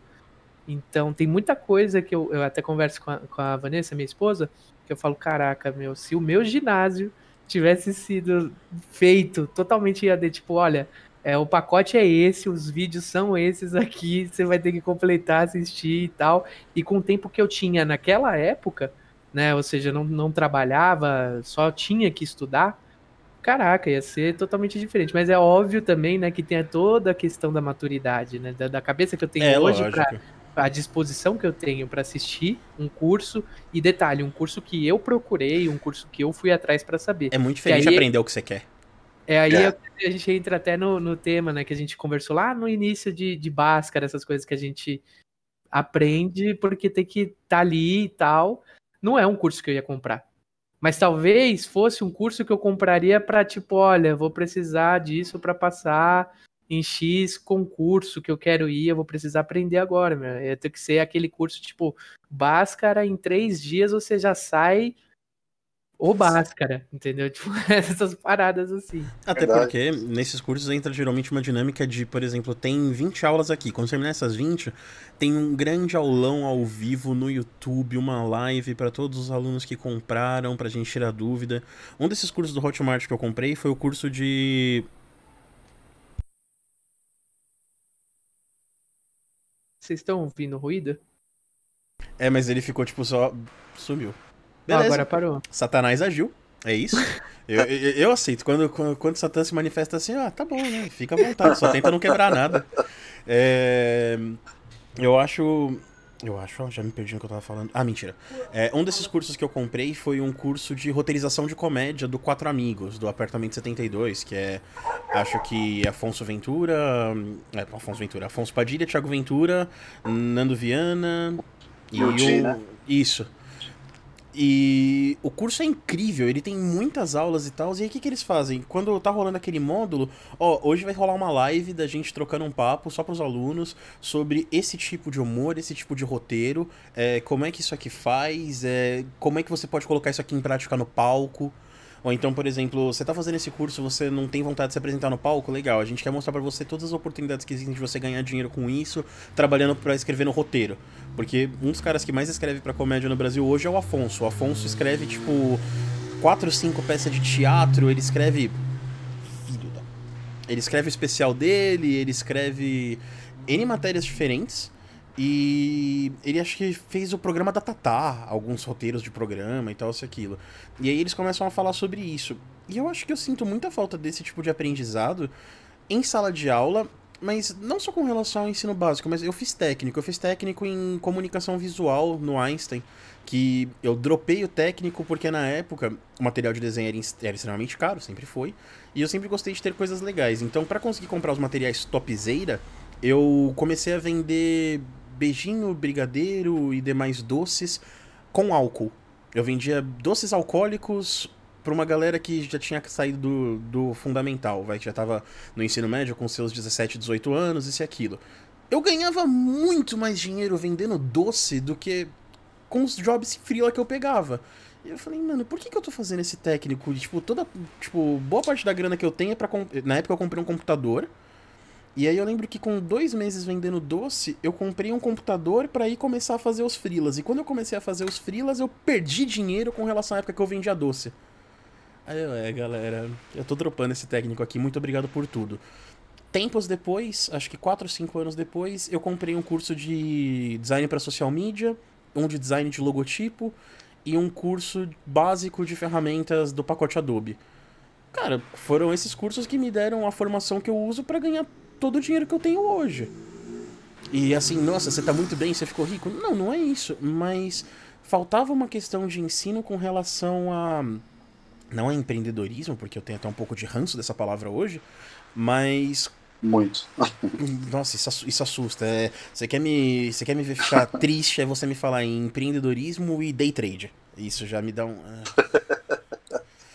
Mas uma coisa que faltava na época, para mim, nesse ensino, era uma visão de como monetizar aquilo e não só para que eu, sei lá, vai, por não vir de uma família rica, por estar tá bancando meus estudos, para que eu conseguisse de fato me manter interessado naquilo, porque foi extremamente desanimador ver que fazendo uma atividade que eu precisei de zero curso, foi só tato com comida para fazer e entender de bartender, do que de fato estar tá estudando alguma coisa. Sendo que aquilo eu fazia na minha casa, eu ia pra escola, eu vendia, eu vendia em evento, vendia em festa, e agora eu tinha que me deslocar, eu passava uma hora e meia no ônibus para lotado para sair daqui até o técnico e depois para voltar, eu pegava horário de pico. E era uma coisa que eu só parei para pensar, pô, se esse técnico que eu tava fazendo fosse à distância, fosse na pegada dessas aulas que eu fiz do curso que eu comprei no Hotmart, eu teria começado a trabalhar com design muito antes. Mas ele só se tornou absurdamente desinteressante. Mas é, cara, a, a, a gente tem, tem muita coisa, muita ferramenta que a galera nem conhece. A maior parte das pessoas nem sabe o que é Hotmart, não sabe que dá para comprar esses cursos, que não sabe que dá para seguir carreiras paralelas. É, eu tenho, eu vi, já passei muitas vezes por situações em escolas assim, é, na hora de conselho de classe ou na hora de conversa do professor, é, pelo fato do camarada ter tirado uma nota mais baixa em determinada disciplina ali, principalmente na área de exatas, pô, já malha o cara, ah, esse daí tá ferrado, esse aí não vai ter nada na vida, esse aí não vai ter futuro, esse aí não vai fazer isso. Cara, tem tanta possibilidade para esse camarada seguir a vida dele lá na frente, por causa de uma nota, por causa de, um, de uma média ali, que é um puta do negócio subjetivo e, e, e média absolutamente nada, a gente enterra esse cara. Eu já quebrei tanto pau em, em, em, conversa com o professor por causa disso, cara, que os caras não enxergam o que, que tem lá na frente e acham que o mundo é engenharia, direito, e medicina. Se você não fizer uma das três, você está fora e você não vai ser ninguém na vida. Diz para mim que você pedra. me defendeu no fundamental, professor. no fundamental, Isso. no fundamental eu tinha bastante facilidade e um considerável desinteresse no colégio no geral. Mas é porque o Isaac era maçante, ele era repetitivo. Então você tinha uma enxurrada de conteúdo e depois você passava, depois de algum tempo você começava a revisar todo aquele conteúdo e aquilo era tedioso. É, Sim. Mas não é um ensino ruim de forma nenhuma, ele foi muito forte. Eu não prestei cursinho e passei em tudo que eu fui prestar depois. Entrei no Netec PJ com facilidade. Na verdade, eu não queria entrar. Na época, eu queria continuar estudando Isaac Newton, eu não queria mudar de escola. Eu rasurei seis questões eu errei de propósito depois no gabarito e eu passei. Eu falei, puta que pariu! Eu me sabotei pra não entrar. Enfim, entrei, mudei de escola, mas quando eu entrei no Parque da Juventude, por ter professores que eu admi não só que eu admirava, mas que estavam muito mais interessados na minha formação enquanto ser humano do que enquanto profissional de qualquer que fosse a área, eu percebi uma diferença muito grande. Só que por ter a base e o conteúdo do Isaac, tudo que eu tava vendo ali na rede pública, ainda que seja o Metec, é uma escola pública. Tudo que eu tava vendo ali era mais do mesmo. Sim. Eu olhava e falava, eu já vi tudo isso, eu já sei é. isso. Eu não, é assim, eu não aprendi uma vírgula no meu colegial em física que eu não tivesse visto no Isaac Newton na quinta série. Uhum. Isso e... que é doce. Cara, eu tava. Outro, eu não sei se é da sua, da sua turma, da sua época, o Fernando, que é o DJ NA aqui do Emicida, eu não sei se ele estudou com você. Ele era mais velho que eu. Mais velho, né? Mais velho. Eu acho que quando eu, eu tava na quinta, sexta série, ele tava no colegial. Acho que foi isso. Aí eu dei aula pro Fernando, acho que dois, três anos, se eu não me engano. E o Fernando já, já fazia festa nessa época, já era DJ. Vinha muitas vezes pra escola virado, sem dormir. Nunca tinha falado isso pra ninguém. Ele falou outro dia numa live, que eu entrei e, e mandei um abraço pra ele, ele falou na live lá com o cara que ele tava fazendo. Ele chegava virado, e aí ele falava assim pra mim, professor, é, eu não vou poder prestar muita atenção, porque eu dei uma festa ontem, eu tenho outra festa hoje estou produzindo uma música e eu preciso ouvir essa música, anotar umas coisas aqui para decupar, não sei o quê, porque eu tenho outra festa à noite. Se eu ficar de boa fazendo a lição aqui, eu posso ficar com fone? Fala, cara, fica, vai lá pro fundo, fica de boa. Mas muitas vezes ele fez isso, muitas vezes. Ele é razoável ali, passava, não, não era brilhante, mas não era ruim, nunca ficou de recuperação e foi nunca falei nada disso. Aí ele tava na. Essa, faz umas duas, três semanas. Ele tava numa live no, no, Instagram. Aí eu entrei lá e tal. Eu já tinha falado com ele no Instagram antes. Aí mandei abraço para ele. Aí ele falou pro cara: falou, oh, pô, o único cara que deixou, que deixava eu ouvir música na sala, porque eu tava trabalhando e tal, não sei o quê. Os outros professores, era só briga com o moleque. Fala, meu, tira esse fone, tira esse fone, tira esse fone. O que vai mudar? Ele vai fazer sua vontade. Fala, beleza, eu tiro o fone. Mas o que que muda? Não tá enxergando ali na frente. Não tô falando que eu sou visionário, não, não sou visionário, não. Mas, pô, cara, o que, que, que vai te atrapalhar? Eu lembro que tinha muitas brigas lá nessa escola de professor com aluno por causa de celular. Aí era briga na sala dos professores. Eu falava, gente, vocês querem disputar com o celular? Acham que a gente é mais interessante? E nem tinha WhatsApp, nada disso. Era só o joguinho da cobra ali, da cobrinha Sim. e mais nada. Vocês querem disputar com o celular, cara, com mensagem ali, os caras trocando ideia por mensagem. Vocês acham que eles acham a gente mais interessante? Não adianta, se ficar batendo é morro em ponta de faca, a gente não vai conseguir nada. Mas, cara, é, educação é um negócio muito sério, às vezes não muda pela cabeça de muita gente que tá parada lá. A, a, a, tem tem o, o, Não sei se é o Clóvis ou o Cortella, acho que é o Cortella que escreveu um livro, que ele fala que a gente tem um modelo de educação do século XVIII com professores do século XIX e estrutura do começo do século XX. Como é que vai mudar um negócio desse? Não muda, cara. A gente está paralisado. Os professores ainda, a maioria pensa é, é, no, no, modelo educacional ali de decoreba, de ó, decora isso, decora essa folha, to, olha essas questões, faz que uma parte vai cair na prova. É muito ultrapassado. Mas, professor, você acha que existe é, alguma maneira de renovar isso, porque hoje quando eu olho o quadro, por exemplo, é, da minha época, todos os meus professores, é, eu acho que se, se eu tive dois professores que tinham idade entre, sei lá, de 30 até 40 anos, foi muito, porque todos, todo o resto do corpo era 60 a mais, e eram professores de tipo 30 anos de carreira e tal, que não sei o quê mas é aquela mesma aula de 1973, entendeu? E, e não, não renova. E eu sei que é a mesma aula, porque, por exemplo, no, no, na pública, é, onde eu estudei, os meus irmãos estudaram. Eu sou o mais novo de quatro filhos.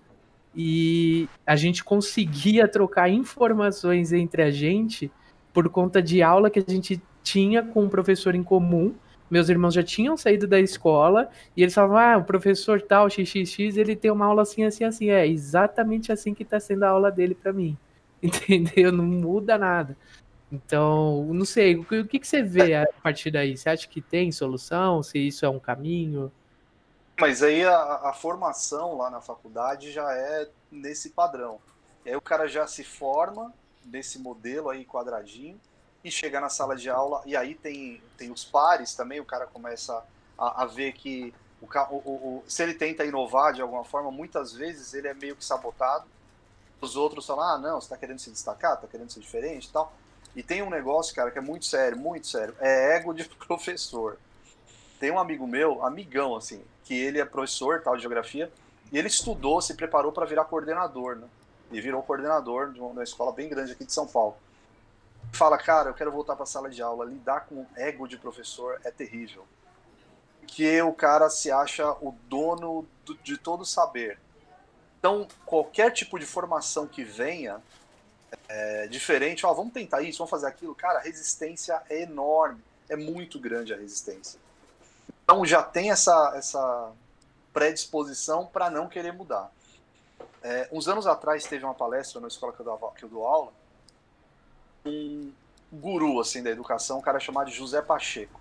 Não sei se vocês conhecem, se não conhecer, vocês vão atrás. Esse cara é fantástico, fundador da escola da Vila, é um cara maravilhoso.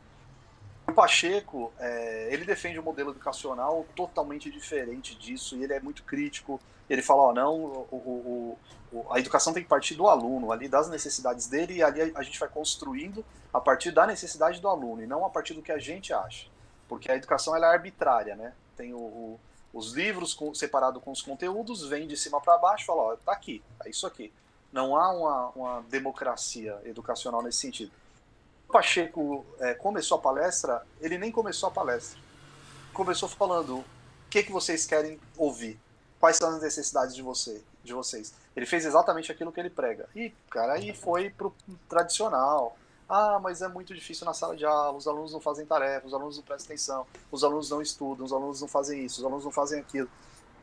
E aí ele ficava provocando. E o que, que você fez para mudar? Você quer. Os alunos de hoje são os mesmos, ou, melhor, os alunos de hoje são outros. Eles têm mais tecnologia na mão, é, eles conseguem ter acesso a mais coisa e eles mudaram muito. E você, o que, que você mudou? Fica aquele climão. Não há uma, uma predisposição a, a coisa nova. Qualquer coisa que você propõe na escola de diferente, de novidade, cara, já tem uma, uma, um pé atrás, assim, de não. E, e, um problema sério, né, que a gente vai falar ainda.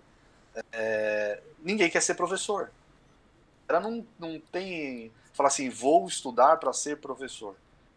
Primeiro, porque o cara acha que a realidade da educação é a realidade daquela escola pública no sertão, que os alunos. No sertão, não, na periferia, que os alunos tá. que um aluno tá com uma cadeira num professor. O cara acha que aquilo ali é um padrão.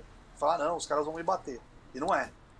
é e aí já não tem essa predisposição. Aí tem essa, os professores mais velhos que e ficam com essa, com essa dificuldade de não, não. Não, se deu certo até aqui, para que, que eu vou mudar? E é a dificuldade é em ver que não deu certo, né? É a dificuldade certo, de enfrentar o ego cara... e falar, tipo, oh, então, amigo, isso aqui não tá dando certo faz muito tempo. Exatamente. É exatamente isso.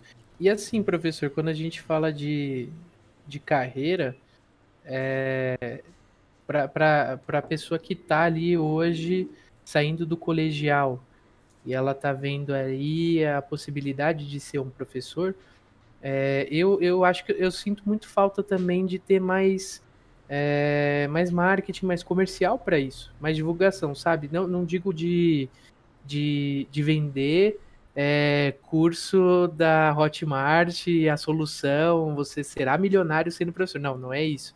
É, mas eu sinto que falta informação de falar, cara, você já viu que ser professor não é só de repente a sala de aula. Ser professor tem todo um contexto ali, tem todo um ambiente e possibilidades que você pode entrar. Né? Você, sente falta disso também? Assim, Total, cara. Eu nunca não, tive um professor não... que virasse para mim e falasse, vira professor sim. Ah, não tem. Pelo não contrário, meus professores, eles ainda viravam e falavam, não, faz um negócio melhor da sua vida, cara, não faz isso não. Elas mandam fugir e tal, não faz isso não e tal. É, tem, tem uma, uma aluna que estava em dúvida e tal sobre, sobre carreira, é que eu lembrei que ela falou essa semana, mas eu sempre falo isso. Falou, ó, você gosta de falar em público e tal? Tem desenvoltura? Ah, tem. Falei, então vai e, e, e vai para essa carreira aqui, porque isso aqui te abre a possibilidade de, ah, não deu muito certo, ou é uma outra porta, eu dar aula também. É, tem muita gente que tem uma visão muito, como eu disse, muito estereotipada de professor. Cara, é uma carreira como qualquer outra. Se você for bom profissional, você vai trabalhar em lugar legal, você vai ganhar legal. Se eu chegar aqui e ficar com o discurso de que professor ganha mal, eu vou estar sendo o maior hipócrita do mundo porque não ganha. A não ser que você pegue uma escola do estado com 10 aulas e só faça isso da vida. Aí você vai ganhar mal. Qualquer outra profissão, se você trabalhar menos, num, num espaço que não te, não te pague ali o suficiente, você vai ganhar mal. Agora, se você for, por exemplo, para o ensino privado e conciliar ensino privado com com pública, você vai ganhar legal, cara. Você vai ganhar bem. Tinha um diretor que dava, que trabalhava comigo, que ele falava, ah, quer saber se o professor ganha bem? Vai na garagem aí ó, da escola, vê os carros que estão lá. Cara, na escola que eu dou aula tem professor que vai de BMW, que vai de Tucson zero de 160 pau. Não ganha mal não, cara. Ganha bem. Não ganha mal não.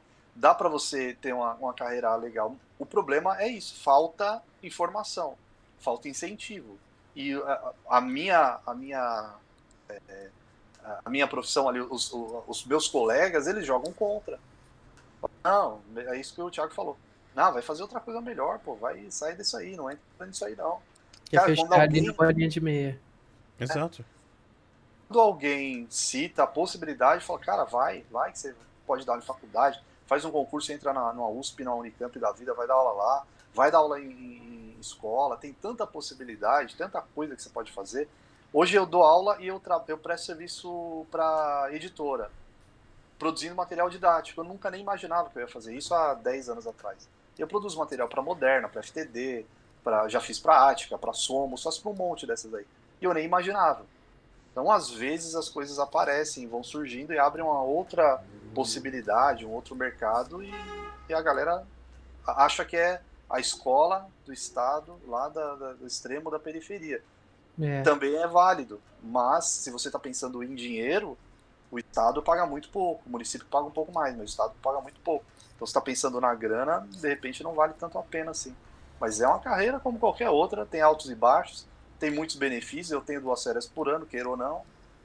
Então tem, tem umas coisas legais e tem uns perrengues também, normal, como qualquer carreira. Né? É que na verdade, sim, na sim. verdade, acaba sendo, tipo, um dos males do capitalismo, né? Em que, por exemplo, se existe a possibilidade de você ganhar menos, essa carreira é mais interessante. Porque, por exemplo, um Exato. advogado medíocre ainda vai ganhar mais do que um bom professor.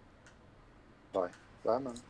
É, e... e professor, o que eu ia falar é o seguinte, né? Dentro dessa ideia de carreira, é, de tudo que você viu até aqui, teve, teve alguma desilusão? Teve alguma coisa que você viu ali antes de se tornar um professor e que quando você se deparou, você falou, poxa, pensei diferente, é, alguma coisa assim já ocorreu com você durante a carreira? Assim, desilusão do ponto de eu me arrepender de ou procurar outra coisa, não, nunca me passou pela cabeça fazer outra coisa. É, é, o que eu sei fazer é isso aqui. Tem algumas coisas que incomodam muito é, é, é no meio da educação, assim, é, algumas coisas que não andam, de você às vezes tentar fazer uma coisa diferente, mas a burocracia é tão grande que você fala, pô, não, nem vale a pena me estressar com isso. Mais desilusão grande, assim, de falar, não, isso aqui não vai para frente. Até porque, como eu disse, eu, não, não fui para pública. É, a pública é mais complicado, ali a desilusão é diária, né? Porque ali falta tudo. E é mais difícil de você desenvolver alguma coisa, é mais difícil de você caminhar, mas nada muito sério, não. Professor, a sua pós é, atual é sobre tecnologia da educação. Fala um pouco mais dela pra gente. Então, a pós, ela, ela eu faço pela USP de São Carlos, né? Tem alguns encontros aí que tem que ir lá e tal, mas agora é tudo tudo à distância. E é, é, é, uma visão de tecnologia da educação mais profunda do que a gente acha, porque a galera acha que tecnologia da educação é passar uma lista no Forms, o aluno responde e vem corrigida para você. Não é isso, né? Tecnologia da educação é você é, tentar usar os algoritmos de maneira mais inteligente, que é a, a inteligência artificial na educação. É, outra, outra outro ponto também que acham que, que é uma grande inovação que as editoras fizeram, digitalizar livro. Digitalizou livro, fala aí, ó, acessa pelo o PDF, está no seu tablet. É, acha isso uma última sensação e não é. É um livro que ele está em formato digitalizado. E a, na tecnologia da educação, o negócio é mais amplo, é de, de essa produção do conhecimento muito parecido com o que vocês estavam falando, de um curso é, online, um curso EAD, que você está assistindo pô, quero entender melhor isso. Aí você vai procurar em outra coisa, aquilo te linka para outra coisa.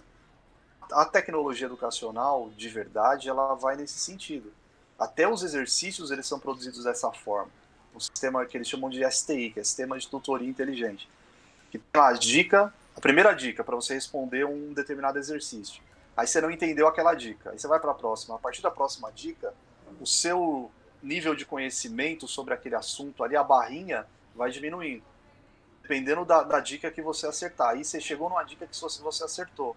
Aí quando você acerta, ele aparece lá o que que nas competências e habilidades ali, o que que você avançou e o que você diminuiu. E dependendo do, do, da, da, da, da dica que você chegou para acertar aquela questão, ele avança para uma questão mais difícil ou vai para uma mais fácil porque aquilo ali ficou com defasagem. Olha só. É, é, a produção disso é, é fantástica, assim. Só que não tem, não, não se produz isso e as escolas é, é não investem nisso, porque é muito caro. Precisa de um departamento específico. Algumas escolas têm um departamento específico para isso, de tecnologia da educação, só para tratar disso. E é, daqui para frente é isso que vai funcionar, não é exercício na internet. E isso fora da escola, é, professor, é... enquanto ferramenta de aprendizado para outras plataformas? Então, precisa de uma, de uma, de uma é, habituação. Os alunos precisam se habituar com esse tipo de coisa. Eles ainda não estão habituados com isso. Eles estão habituados a acordar às 7 horas, ligar o computador, assistir a aula, fazer os exercícios e pronto. Mas essa prática de usar esse tipo de ferramenta, isso é, é, é criar hábito. É, é mostrar para eles que uh, eles não responderem, tipo, copia, joga no Google, vê a resposta e coloca lá. E precisa de um trabalho de convencimento deles que aquilo é para é, é, ter, ter uma, uma ferição maior da capacidade que eles tiveram de adquirir ali aquela, aquele conhecimento. E aí o trabalho é muito maior nesse convencimento, nessa educação, mostrar para eles, ó, esse tipo de ferramenta aqui, você vai, vai utilizar e ele vai ser benéfico por isso, por isso, por isso. Porque senão o cara copia, cola, joga no Google e procura a resposta e, e coloca. Ele não vai ter muito trabalho, porque ele não vai entender que isso lá ali na frente vai ser benéfico para ele. Que vai ser a questão da calculadora na prova de matemática, dentro do ensino fundamental, Exato. por exemplo. Por que, que eu estou aprendendo a fazer essa conta, sendo que eu tenho um dispositivo que está na minha mão, no meu relógio, na minha caneta, que vai fazer isso para mim? Sim. Tá. Exatamente isso. Não, sei lá, hoje com o seu smartphone na sua mão, basicamente você não precisa mais saber fazer conta. Que bom que você sabe. Melhor se você souber porque desenvolve o seu raciocínio, você vai ter outras habilidades com relação a desempenho lógico. Você vai conseguir ter algumas visões de mundo que você não teria caso você não soubesse fazer essa conta e é incrível saber fazer algumas contas de cabeça. Mas a não ser que você trabalhe com números no seu dia a dia, se você não é um caixa, se você não é um bancário, se você não trabalha com valores, não faz sentido você se preocupar em fazer a conta. Mas, Exatamente. Mas é, completamente, mas isso é completamente diferente numa fase de aprendizado, em que se você talvez não tivesse desenvolvido o seu raciocínio numa fase infantil, para que a sua cabeça fosse capaz de fazer aquela conta, você não tivesse aprendido, por exemplo, a falar corretamente, não tivesse aprendido objeto transitivo direto, você teria uma defasagem de aprendizagem. A gente começou Exatamente. o é episódio é falando sobre Bhaskara e sobre por que você aprende aquilo. E dentro da teoria, eu consigo entender que é para desenvolver uma mentalidade para que você vá aprender outras contas mais complexas e tudo mais. Mas se eu não vou usar essa aqui, eu juro para você que eu também não vou usar a mais complexa. E dentro do que a gente fala sobre conteúdo. Uh, peraí, que tá um chiado horrível agora. Eu não sei de onde é.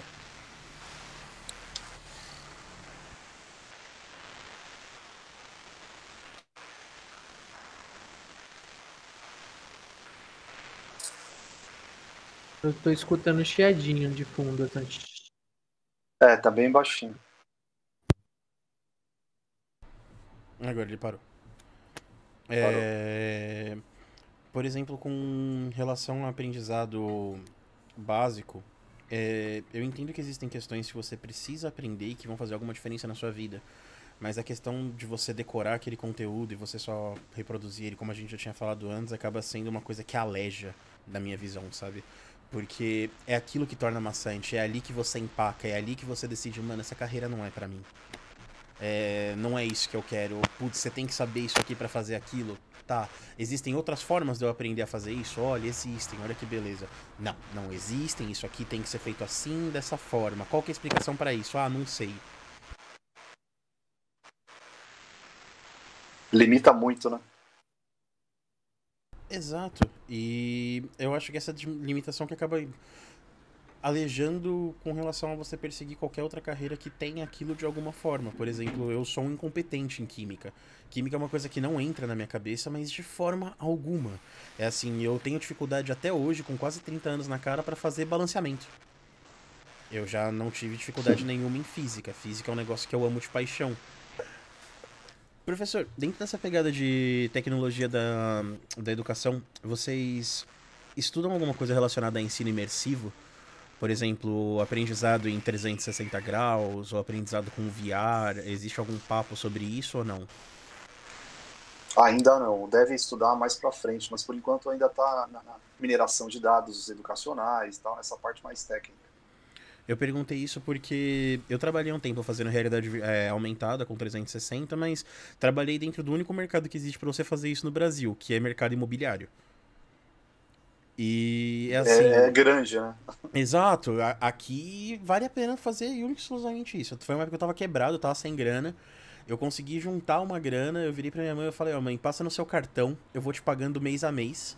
É uma câmera 360. Eu comprei uma câmera bacana da GoPro, isso e aquilo.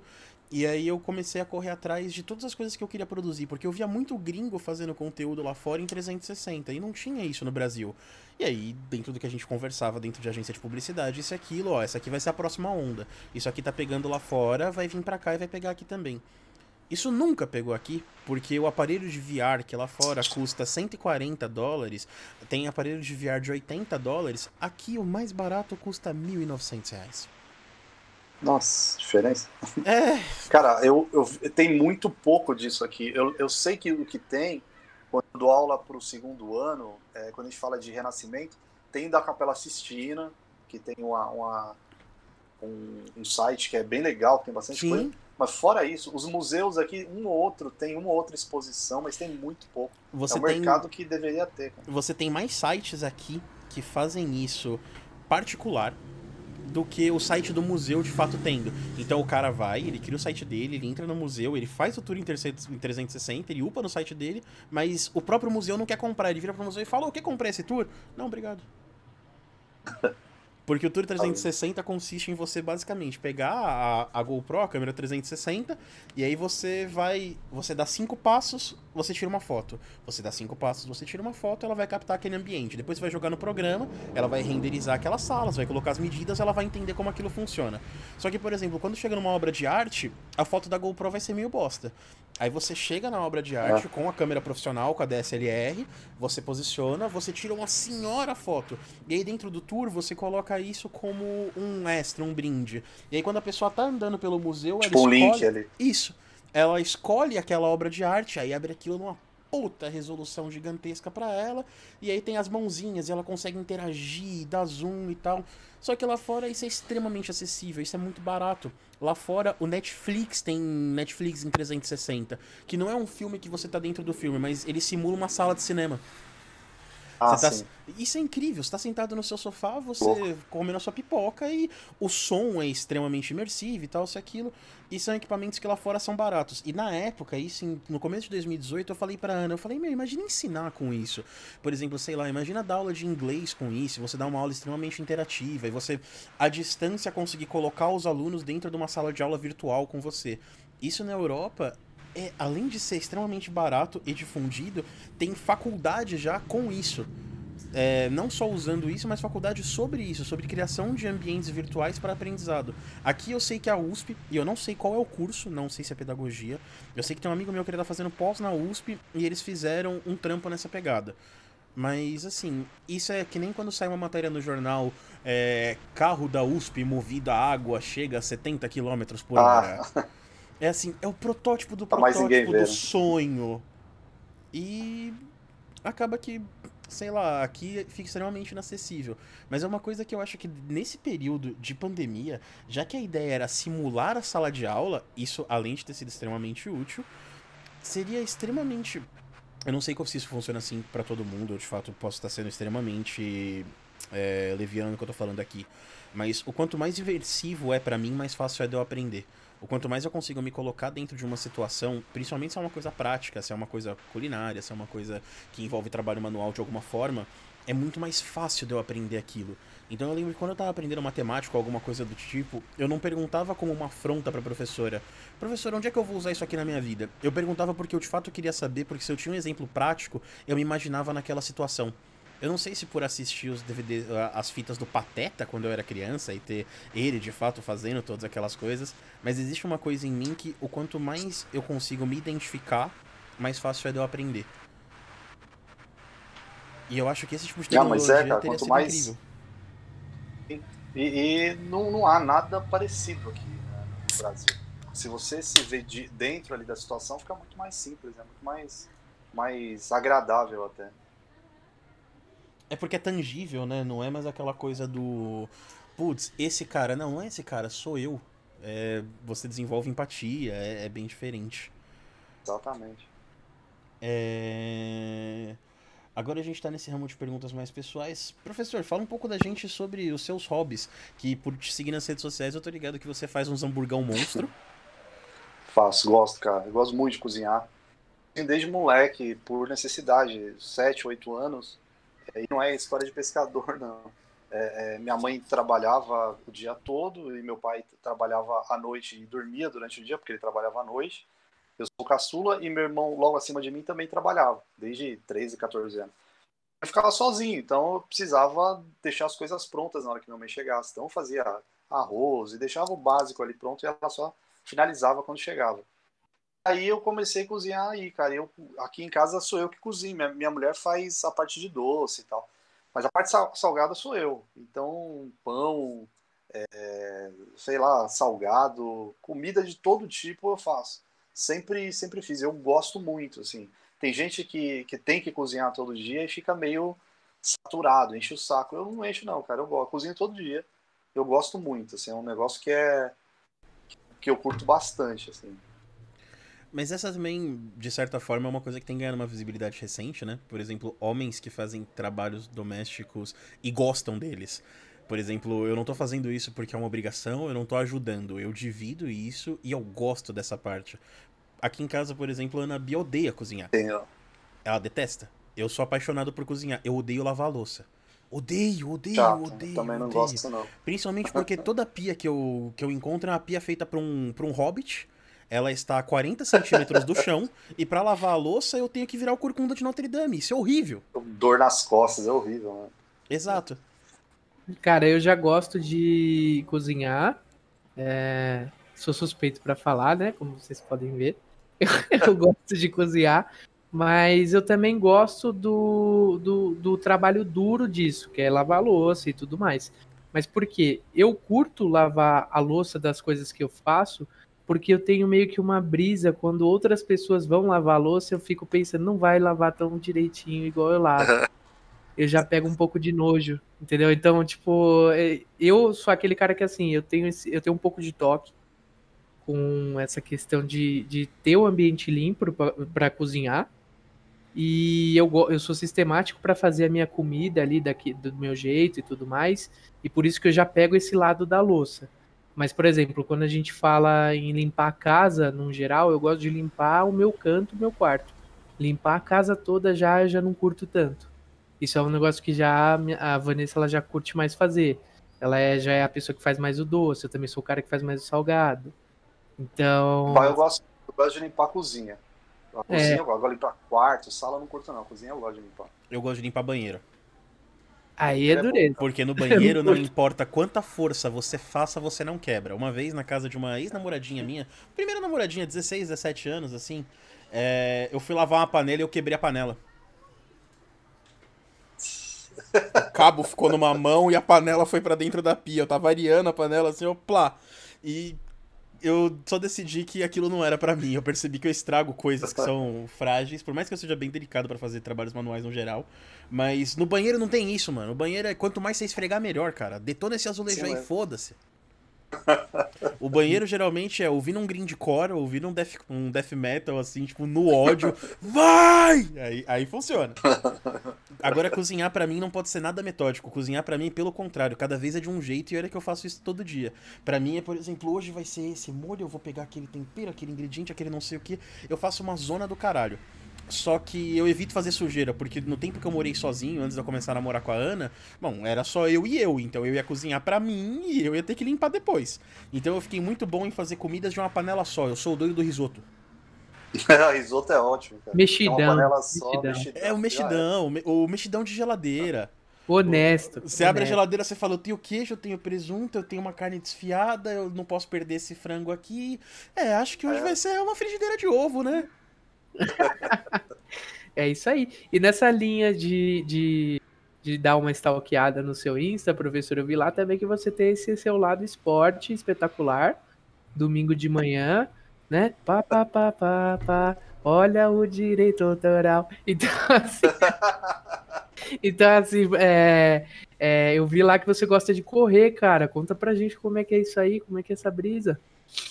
Pô, faz, sei lá, uns, acho que uns 15 anos. Mas que eu gosto de comer muito, aí eu comecei a correr para emagrecer e tal. E vira vício, né? Porque libera lá as, as endorfinas da vida e o negócio literalmente vicia. É, de, mas desse vício nós estamos livres, professor. Eu e o Lucas, esse vício a gente não tem. cara, mas de março do ano passado para cá, zero treino, porque para treinar, assim, corrida sério, eu, eu corro maratona, academia para fortalecer. E eu não tenho. Eu fui até uns dias aí quando deu uma amenizada, acho que foi lá por volta de novembro, que estava um pouco mais tranquilo fui pra academia umas duas semanas, mas, cara, tô muito medo de academia nesse período, muito, muito medo.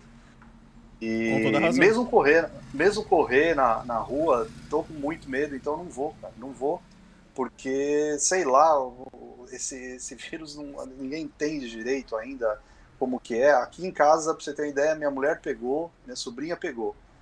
E contato, ela, ela começou a ter, ter sintomas numa segunda-feira. E no sábado e no domingo, sábado a gente foi viajar, domingo a gente estava tomando cerveja no mesmo copo. Eu negativei e ela deu positivo. Então a gente não sabe como é que funciona isso. Tanto o contágio quanto a manifestação dele, né? Porque tem gente sabe, que é, tem, então... pega e, nossa, eu tive. E tem gente que, bom, morre. Exatamente. Então, então muito medo, assim. Então, tô parado aí, um ano parado, literalmente. E isso faz uma diferença gigante, porque é, é, é uma forma também de eu controlar é, é, crise de ansiedade, controlar algumas questões, porque tem, mexe bastante com o hormônio ali, mexe, mexe bastante com, com, com várias questões, e tô pirando aí, cara. Eu já, já, tive, já tive muito pior aí durante a quarentena, sem treino. Agora tô meio que conformado aí, esperando para ver o que, que vai rolar. Mas é, é, um negócio que eu, que eu viciei, literalmente, assim, de acho que 2006, mais ou menos para cá, é, corri já algumas maratonas, várias meias maratonas, prova de 10, de 5, um monte. E é uma válvula de escape, é um negócio que, que só quem, quem pratica mesmo que sabe que como é que funciona o cérebro de quem corre. Acordar 4 e meia, 5 horas da manhã, às vezes frio, às vezes chovendo, para sair para correr é, é, dureza, mas cia, o negócio é, é inexplicável. Tem um tesão da bastante. porra. A sensação de chegar lá, né, também é... é legal, cara. Eu fiz é uma vez só uma corrida de, de 5K, numa época que eu tava treinando, e eu lembro muito disso, dessa sensação de ter chego ao fim dela e ter me provado ainda, mas eu que, tipo, eu sempre fui gordinho, não, não tive fase magra da minha vida. Eu não, nunca me vi magro. E aí, por um período, eu emagreci 20 quilos, e foi bem nessa fase que eu falei, ah, vou começar a correr, vou começar a querer ver qual é que é essa daí. E foi uma sensação que marcou muito, é bem isso que você falou. E, e aí a gente vem um pouquinho para para esse lado pandemia, que eu também fico super receoso de ir em academia, essas coisas e tal. Embora, assim, eu, eu moro aqui no condomínio, tem academia do condomínio, e aí você pode reservar um horário para você ir lá, que é um horário que só você vai e não vai mais ninguém. E ainda assim eu consigo ser um grandíssimo procrastinador e não vou, né? fazer uma esteira ou algo do tipo cuidar da minha saúde. Mas além disso, é, de esporte, professor, eu queria saber com, com, com você como é que é esse lance é, em relação a podcast, porque a gente sabe também que você tem esse projeto, né? Então eu queria que você contasse um pouquinho pra gente sobre o seu podcast. Então, cara, eu tinha começado isso, acho que foi, o ano retrasado. É, bem basicão, assim, de meio que revisão de conteúdo para os alunos eu fiz. E deu certo, assim, que os alunos gostaram muito e tal, um monte de gente baixou e etc. Isso foi, foi ano passado, na real, no comecinho do ano. Logo nos primeiros conteúdos ali e tal, eu fiz e aí bombou, só que aí veio pandemia, aí veio uma tonelada de coisa para fazer, e grava vídeo aula e faz isso e faz aquilo, aí eu parei e eu, eu voltei agora. Voltei a gravar de novo com a, com a mesma intenção. Nada muito além, a, a, só provavelmente um outro assunto que interesse mais aos alunos, assim, tem até um, um, um, amigo que trabalhou comigo lá na escola, é, que eu chamei ele para falar sobre Bitcoin, que eu sei que a molecada curte isso, negócio de day trade aí, os moleques estão com sonho de ficar milionário até os 22 anos, então ele vai falar um pouquinho sobre Bitcoin, que eles, os moleques curtem essa parte aí. E, e, a intenção é essa, é fazer conteúdo de revisão para os alunos, assim, do, do médio, nada é, que ultrapasse muito isso, mas eu vi que eles gostam, eles curtem, fez um, um leve sucesso aí com eles.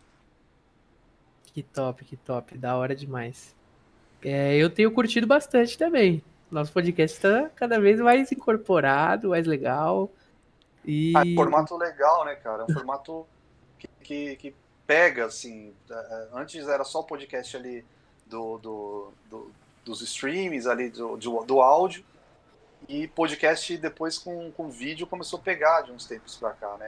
É bem legal, acompanha alguns aí também. Na real, na real, tipo, a minha pira com podcast, acho que ela começou em 2015. Com um podcast eu comecei a estudar, a escutar sobre humor e sobre causos. E aí meio que eu me apaixonei pelo podcast porque era uma coisa que eu podia deixar rolando enquanto eu fazia outras coisas.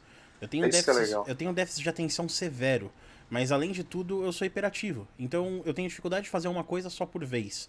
É, eu me sinto muito mais em paz se eu tô fazendo várias coisas. E para mim é muito funcional isso. E o podcast, diferente do vídeo, que você tem que ter aquela atenção e você tá assistindo, ele funciona. Você tá lavando uma louça, você tá malhando, você tá desenhando, você tá fazendo algum trampo e ele tá rolando de fundo e isso me faz muito feliz.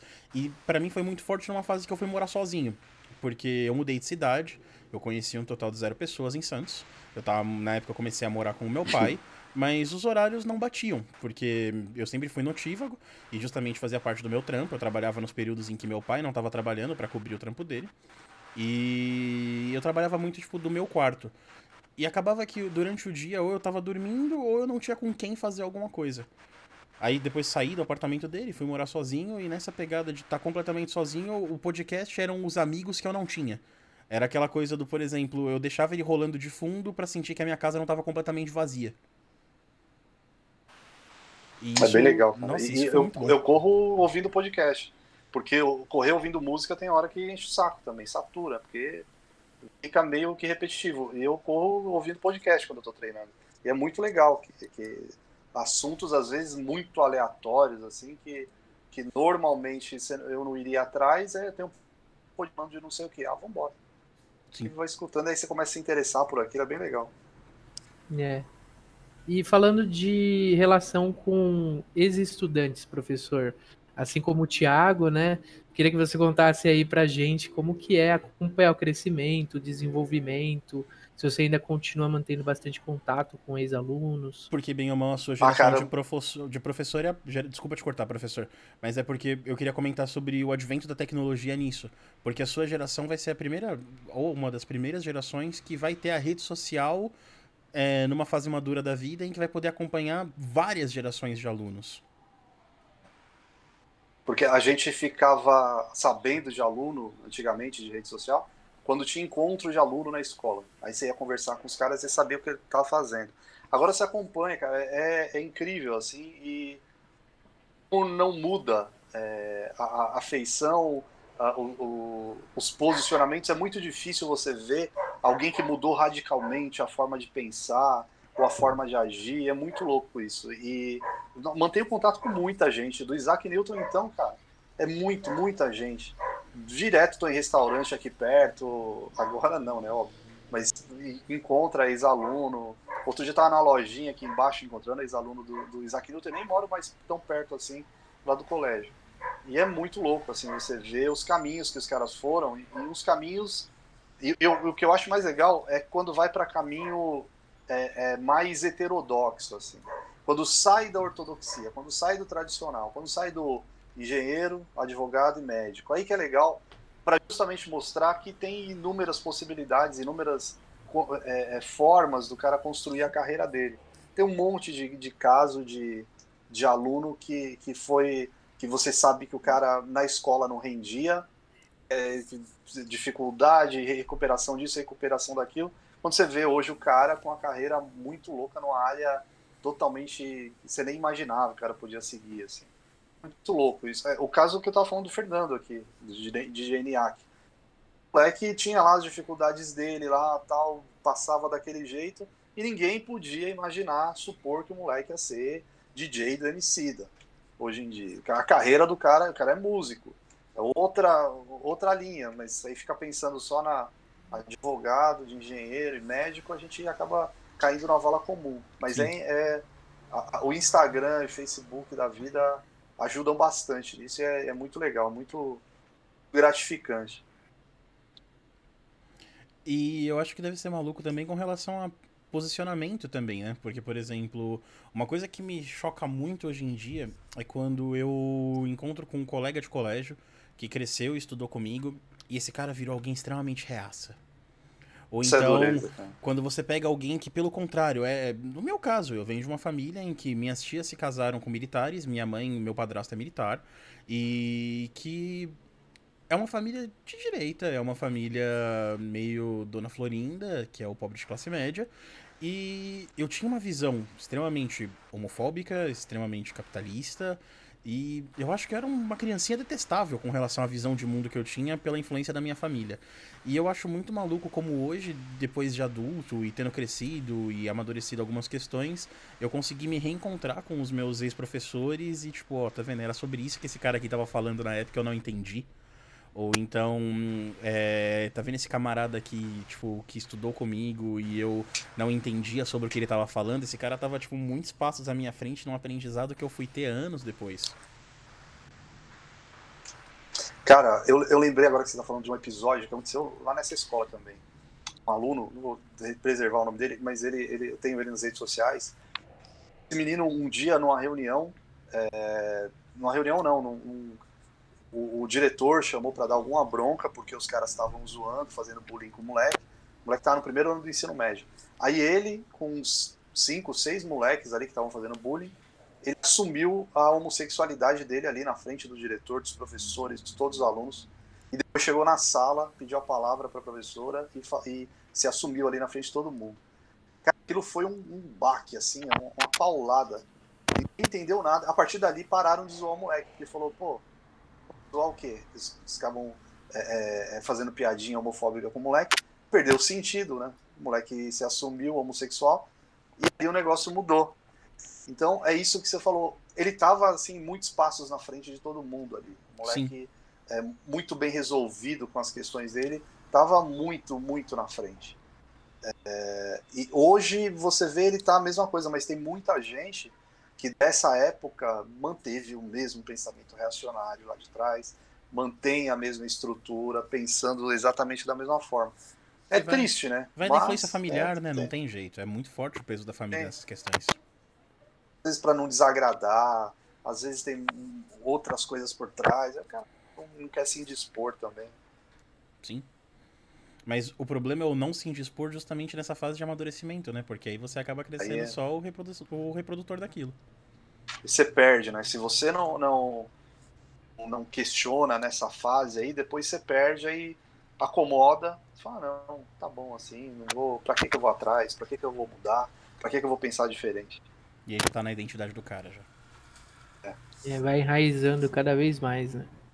Enraizando, não tem jeito. É do Me Conta um Caos, então a gente acho que bateu todas, Bateu né? todas. A não ser que tenha uma situação absurda em EAD que você queira contar, professor.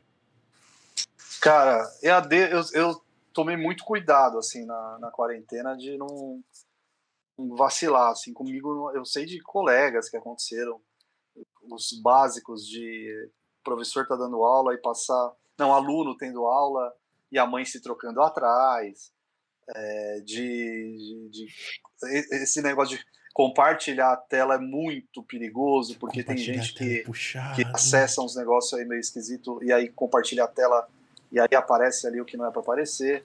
Mas comigo, assim, no EAD foi tranquilo, máximo coisa besta, assim, de começar a falar e o microfone tá mutado, e os alunos avisarem. Mas no presencial já tem várias coisas assim que aconteceram. Algumas são impublicáveis, mas tem umas que são são engraçadas até. Outro, essa, uma delas foi esses dias aí. A gente tinha voltado agora pro híbrido. Lá na escola são quatro andares, os três primeiros de sala e o último é a sala dos professores. Então, desceu da sala dos professores é, a, é o andar do nono, desceu mais um andar do primeiro, dou aula no nono e no primeiro. Então eu estava a manhã toda, antes do intervalo, dando aula no primeiro. Andares para baixo da sala dos professores. Acabou a aula, estava subindo para a sala do, dos professores, celular na mão, olhando e tal, as mensagens que eu não estava olhando desde manhã. Subi um lance, achei que estava na sala dos professores e olhando no celular, fui. Na hora que eu vi, eu estava dentro da sala do nono ano. Os alunos lá ainda. E aí eu fiquei meio perdido, achando que estava na sala dos professores, né? Aí eu entrei, olhei e falei: ah, não, só para avisar vocês que o link lá da atividade já está lá disponível e tal. E saí, dando aquele migué. A outra, cara, foi no Isaac Newton. Essa eu fiquei com uma vergonha do tamanho do mundo, mas o cara não. A menina não se tocou, foi uma menina. As salas que tinham lá embaixo, tinha. Bem, bem lá embaixo, lá, no último, no subsolo lá. Não sei se você lembra lá que tinha. O técnico era lá embaixo. Sala gigantesca lá tá aplicando prova, ficava intercalando os alunos e tal, o aluno tinha que perguntar o término da prova, e não sei o quê. E a menina estava lá fazendo prova, e eu, eu, vi que ela espirrou, beleza, até aí normal. Aí fui lá pro fundo. Eu saquei que toda hora ela tava olhando pra mão, assim, dando aquele miguel. Eu falei, ah, tá colando. E quando tá colando, eu afasto, né? Afasto pra deixar à vontade, e aí eu venho a milhão para pegar vi que ela não parava de olhar, não parava de olhar, eu me afastei. Aí na hora que eu vi que ela estava olhando muito, eu vim a milhão lá do fundo. Falei, deixa eu ver sua mão. Tinha espirrado e melecou tudo a mão. Tava, tipo, olhando, sem, sem saber o que fazer com a meleca. Hora que eu vi, deixa eu ver sua mão. Ela mostrou, eu falei, vai lá pro banheiro pra limpar isso. Na hora, assim.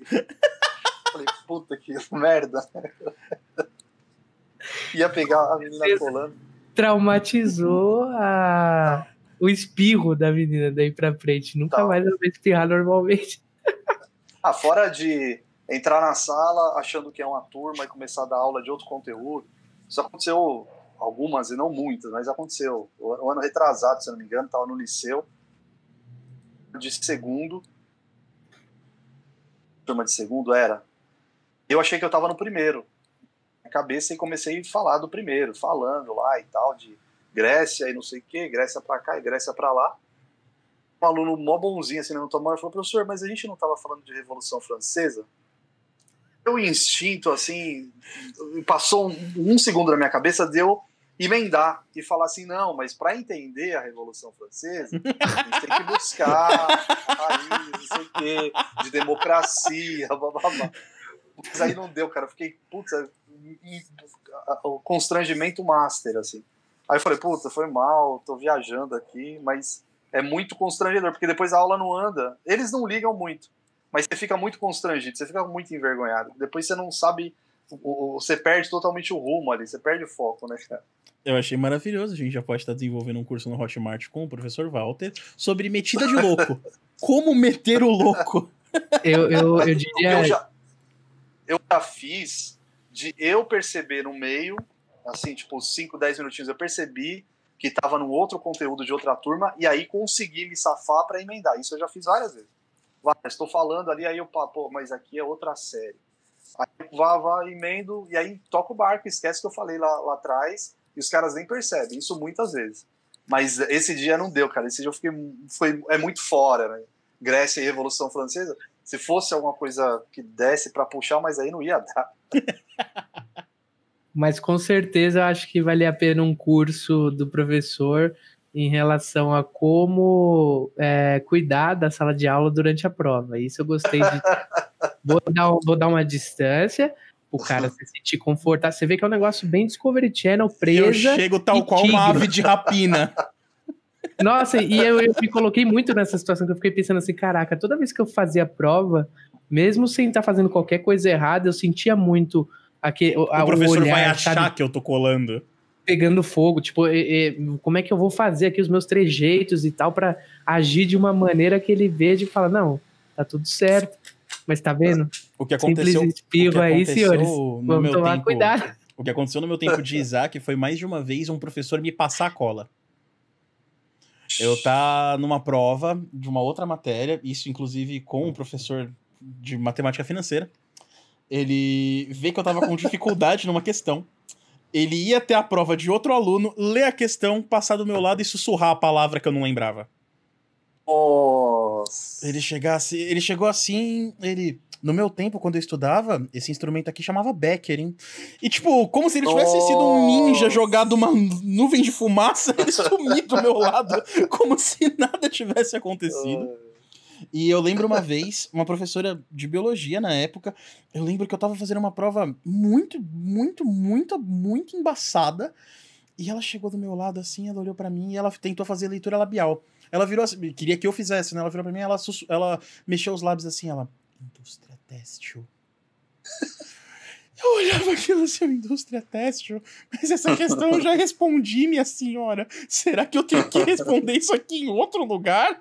Porque o Isaac tem uma prova que ele simula o. Ele simula um Enem, né? Que é a global. A prova global do Isaac eram provas de. Conforme você ia passando de ano, elas iam ganhando cada vez mais 10 questões. Então você começava, acho que na terceira ou na quarta série, alguma coisa assim. E aí você tinha uma prova que era de 40, depois 50, depois 60, até que você chegasse num simulado de 90 questões.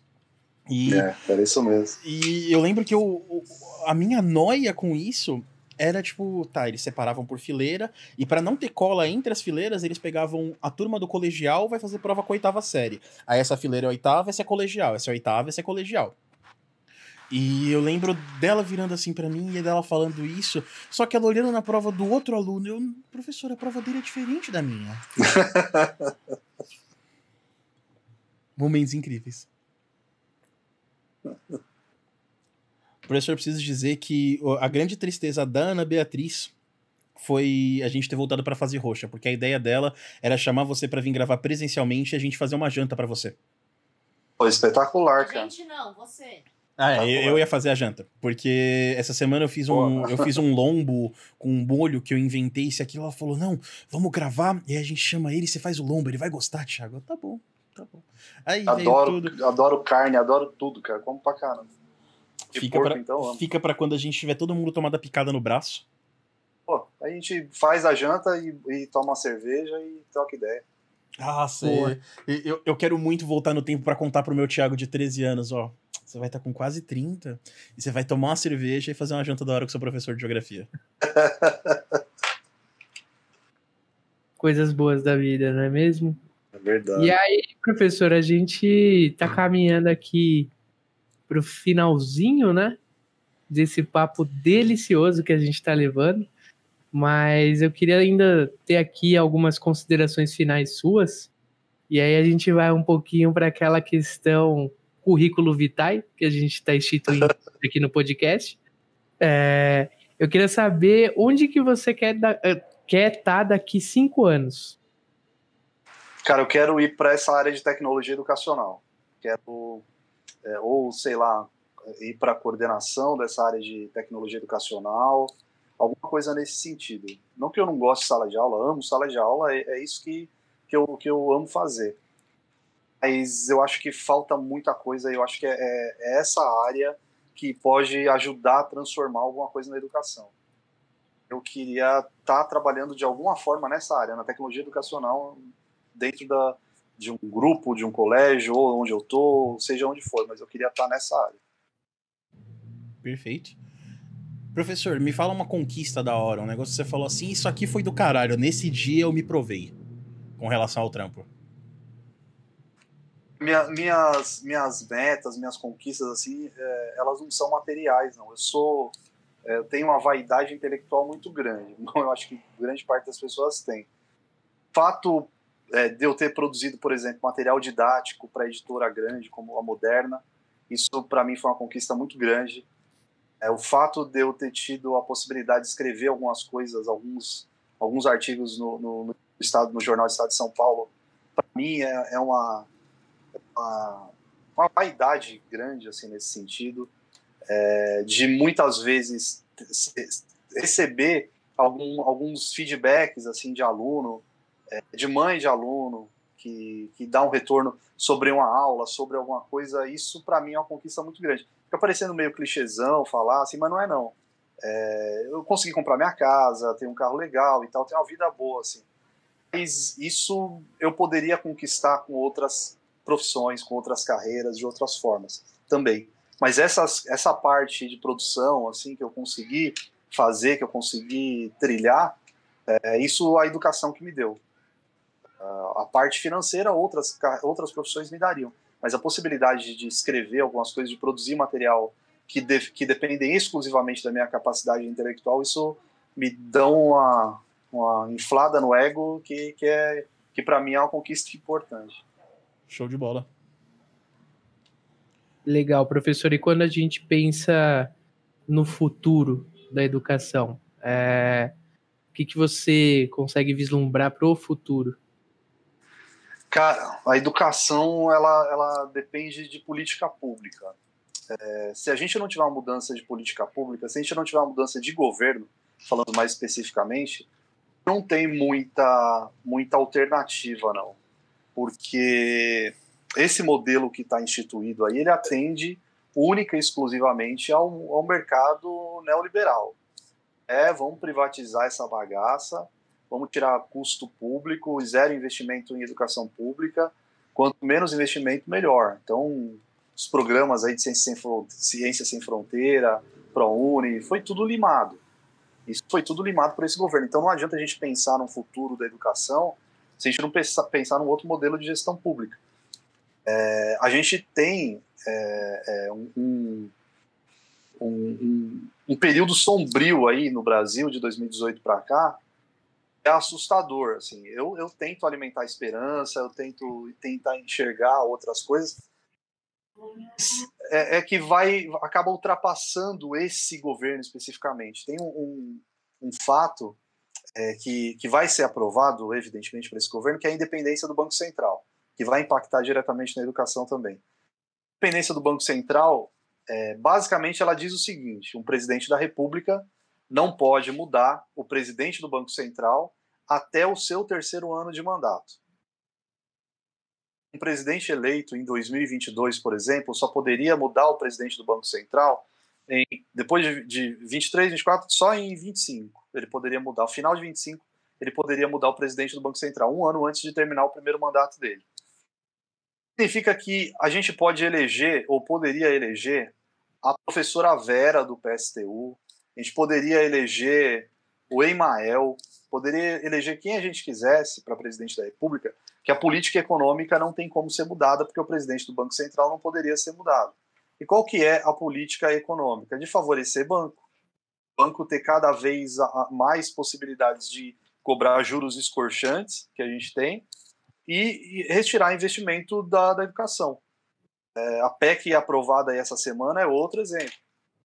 De a partir de 2026, se o gasto público ultrapassar 95% do orçamento, é, dispara um gatilho que congela salário de servidor público. Cara, aí congela salário de professor, de funcionário do Ministério Público, de policial. É isso que eu ia falar, cancela, de, cancela salário de militar. Todo mundo, cara. cara é, é, um, é, é o preço que o Centrão tá cobrando agora. O Centrão tá cobrando agora o preço. Fala, amigão, livramos e tal. Não derrubamos, é fi, filhinho tá é. livre. Exatamente, não, não, não, não votamos o processo de impeachment nem nada, mas o preço é esse. E teve que abraçar. Então, o futuro da educação aqui, ou a gente tem uma mudança drástica no sistema é, é de gestão pública, gestão de recursos. Primeiro que a gente vai demorar algumas décadas para recuperar o, o, que se perdeu nesses, o estrago nesses que últimos tá anos. Feito. O que, se perdeu em dois anos aqui é um negócio inacreditável. A educação pública tá, tá, tá deixando é, tá, tá, tá ficando à míngua. Tem um, tem um amigo meu, professor concursado da Universidade Federal do Paraná, da área de linguagem, que está largando a universidade pública para voltar para dar aula em escola particular. Porque ele falou: não tem condição. É, é, é sucateamento, assim, absurdo. Tudo deixado de lado, não tem verba para nada, não tem verba para comprar equipamento para os laboratórios. É um negócio que é deixado de lado de propósito, você sucateia para aí, ó, não dá resultado. Não dá resultado, vamos vender, negócio. vamos privatizar, né? É. Exatamente. Então, ou muda o modelo de gestão pública, eu não estou falando mudando, mudar o presidente da República especificamente, é o modelo de gestão pública, ou se muda isso, ou o futuro da educação é, é esse sucateamento, é aumentar a desigualdade social, porque quem tem mais dinheiro vai ter uma condição de estudar em lugar melhor, e aí aprofunda as desigualdades, porque quem não tem continua nesse, nesse processo de, de escola deteriorada, não entra em universidade e fica com trabalho é, é, subemprego, e a gente e a educação vai, vai indo por esse caminho aí de privatizar o máximo possível. É, nessa pegada de futuro da educação sobre os próximos anos, existe alguma coisa que seja um foco de esperança? Por exemplo, se mexer nisso aqui talvez melhore a situação? Porque quando você fala da situação do Banco Central e com relação à política econômica, você tem várias questões em conta que vão mitigar os lucros e os gastos do governo, ok? Perfeito. É, o que poderia ser uma saída para isso, professor? Cara, eu não consigo imaginar, para falar a verdade. Não tem, não tem um, um, caminho assim. É porque a gente vinha num modelo, era o caminho. O caminho de, de investir em, em, em ProUni, investir em FIES, investir em Ciência Sem Fronteira, em programas do governo para fomentar a educação. Então era um caminho, não era tudo ainda. Era um caminho. Aí faltava muito da educação básica lá embaixo para isso foi destruído. Então, qual que é o caminho? É refazer isso. É tentar refazer o que se perdeu. É promover de novo bolsas de, de financiamento estudantil. E o, o, o, projeto do governo Lula nos anos 2000 foi primeiro fomentar a educação universitária, lá em cima, e depois voltar para a base. Agora tem que ser o inverso, tem que ser na base. A base, reestruturar essa base, com mais formação de professor, estimular a formação de professor, não adianta só melhorar salário, porque é, é, é muito, muito pouco. É estimular, é fazer, com, é, é o que o, o Lucas estava falando. Falta propaganda, falta o marketing, falta mostrar a carreira é, é, de professor, os caminhos que podem seguir, assim, para onde pode ir. E você vai em feira de profissão, você não vê um stand falando da carreira de professor. Você vê stand falando de tudo, menos de carreira de professor. E o problema é que por causa do modelo liberal é que cada vez mais você vai ter professores buscando saídas para conseguir essa renda que você teve limada. Então você vai ter professor dando cursos em plataformas externas, cursos complementares e mesmo cursos públicos, quando a gente fala de democratização do ensino, você vai ter uma contramão, né? Que se a pessoa não seguir na contramão, ela meio que vai colocar a carreira dela no ralo também. Exatamente. Exatamente. E é isso aí. É... Não, isso aí não, isso é assustador, cara. Isso é assustador. Eu, eu, eu, penso em ser pai nos próximos anos e isso é assustador. É, uma, é, é algo que a gente tem que ter no radar e tratar com muito carinho e atenção mesmo. E aí, professor, eu queria que você desse um mood para a gente dessa dessa entrevista, desse podcast que a gente acabou de realizar aqui hoje? Pô, cara, modelo muito legal. Assim, a hora nem, nem vi a hora passar. Agora que eu vi que são nove e tanto, aqui, eu nem comi. Caraca! ah, mas muito, muito legal, assim, o, o, o modelo, a forma de, de, de tratar assuntos bastante pesados, complexos, assim, de uma maneira mais leve, mais descontraída. Foi bem bacana, gostei muito. Show, show. Tem alguma crítica construtiva, professor, para a gente melhorar para um próximo programa? Ah, cara, não. Eu gostei muito, assim, da, da, da forma de, do bate-papo, da condução, gostei bastante. O, o, tanto que você, quando você passou a pauta, eu falei, cara, tá irretocável, não tem o que colocar aí, não. Muito legal. Maravilha, passamos na banca, passamos na banca, Tiago. Professor, tá tem, algum, tem algum projeto seu que você quer divulgar? Podcast, né? Tem um canal no YouTube, mas tá parado, eu criei por conta da, da pandemia, eu colocava lá as videoaulas. E o podcast agora que eu vou me dedicar mais, chama-se História Direta, tá lá no Spotify, Deezer, Amazon Music, esses negócios aí tudo. E assina lá que eu vou colocar bastante coisa lá no, nos próximos nas próximas semanas. Demorou. E já fica, fica essa recomendação aí para você que está assistindo, então. A gente vai deixar o link aqui na descrição, vai aparecer o pop-up. E, por favor, curta, se inscreva, compartilhe e vamos fazer essa corrente podcast crescer o mais rápido possível. Divulga a gente aí, na moral. A gente, a gente não tá muito afim de, tipo, trabalhar. A gente quer fazer podcast. Boa. É... E é isso, professor. Estamos concluídos aqui. Muito, muito, muito, muito obrigado. Vai ao ar na segunda-feira agora, às 9 horas da noite. E aí Boa. a gente vai também postar os cortes do papo, né? Igual a maioria dos podcasts faz, do Flow faz, que é picotar alguns trechos e subir eles no YouTube pra galera que não vai ver o vídeo de uma hora e meia, uma hora e quarenta. Boa. E apesar de tudo isso, de meio desesperança aí, a, a, a educação ainda é a forma de salvar. É a educação que salva. Não tem outra alternativa. A educação que, que consegue abrir as mentes e as pessoas conseguem enxergar muita coisa, enxergar é, para onde estão indo nossos recursos e como que é o sistema de, de votação e, e o que, que tem por trás de cada uma das decisões. É a educação que é o caminho para a gente enxergar algo melhor aí na frente. Perfeito. É isso aí. É isso. Paz entre nós, Bom, guerra aos senhores. Professor, queria te, te agradecer também por ter dado esse tempo aí pra gente. Foi um prazer te conhecer. O Thiago já, já é íntimo, mas eu es- estou me sentindo íntimo Imagina. também. Acho que a gente não se falava, eu não, eu não ouvi a voz desse homem desde 2007, que foi quando eu saí do Verdade. Isaac Newton.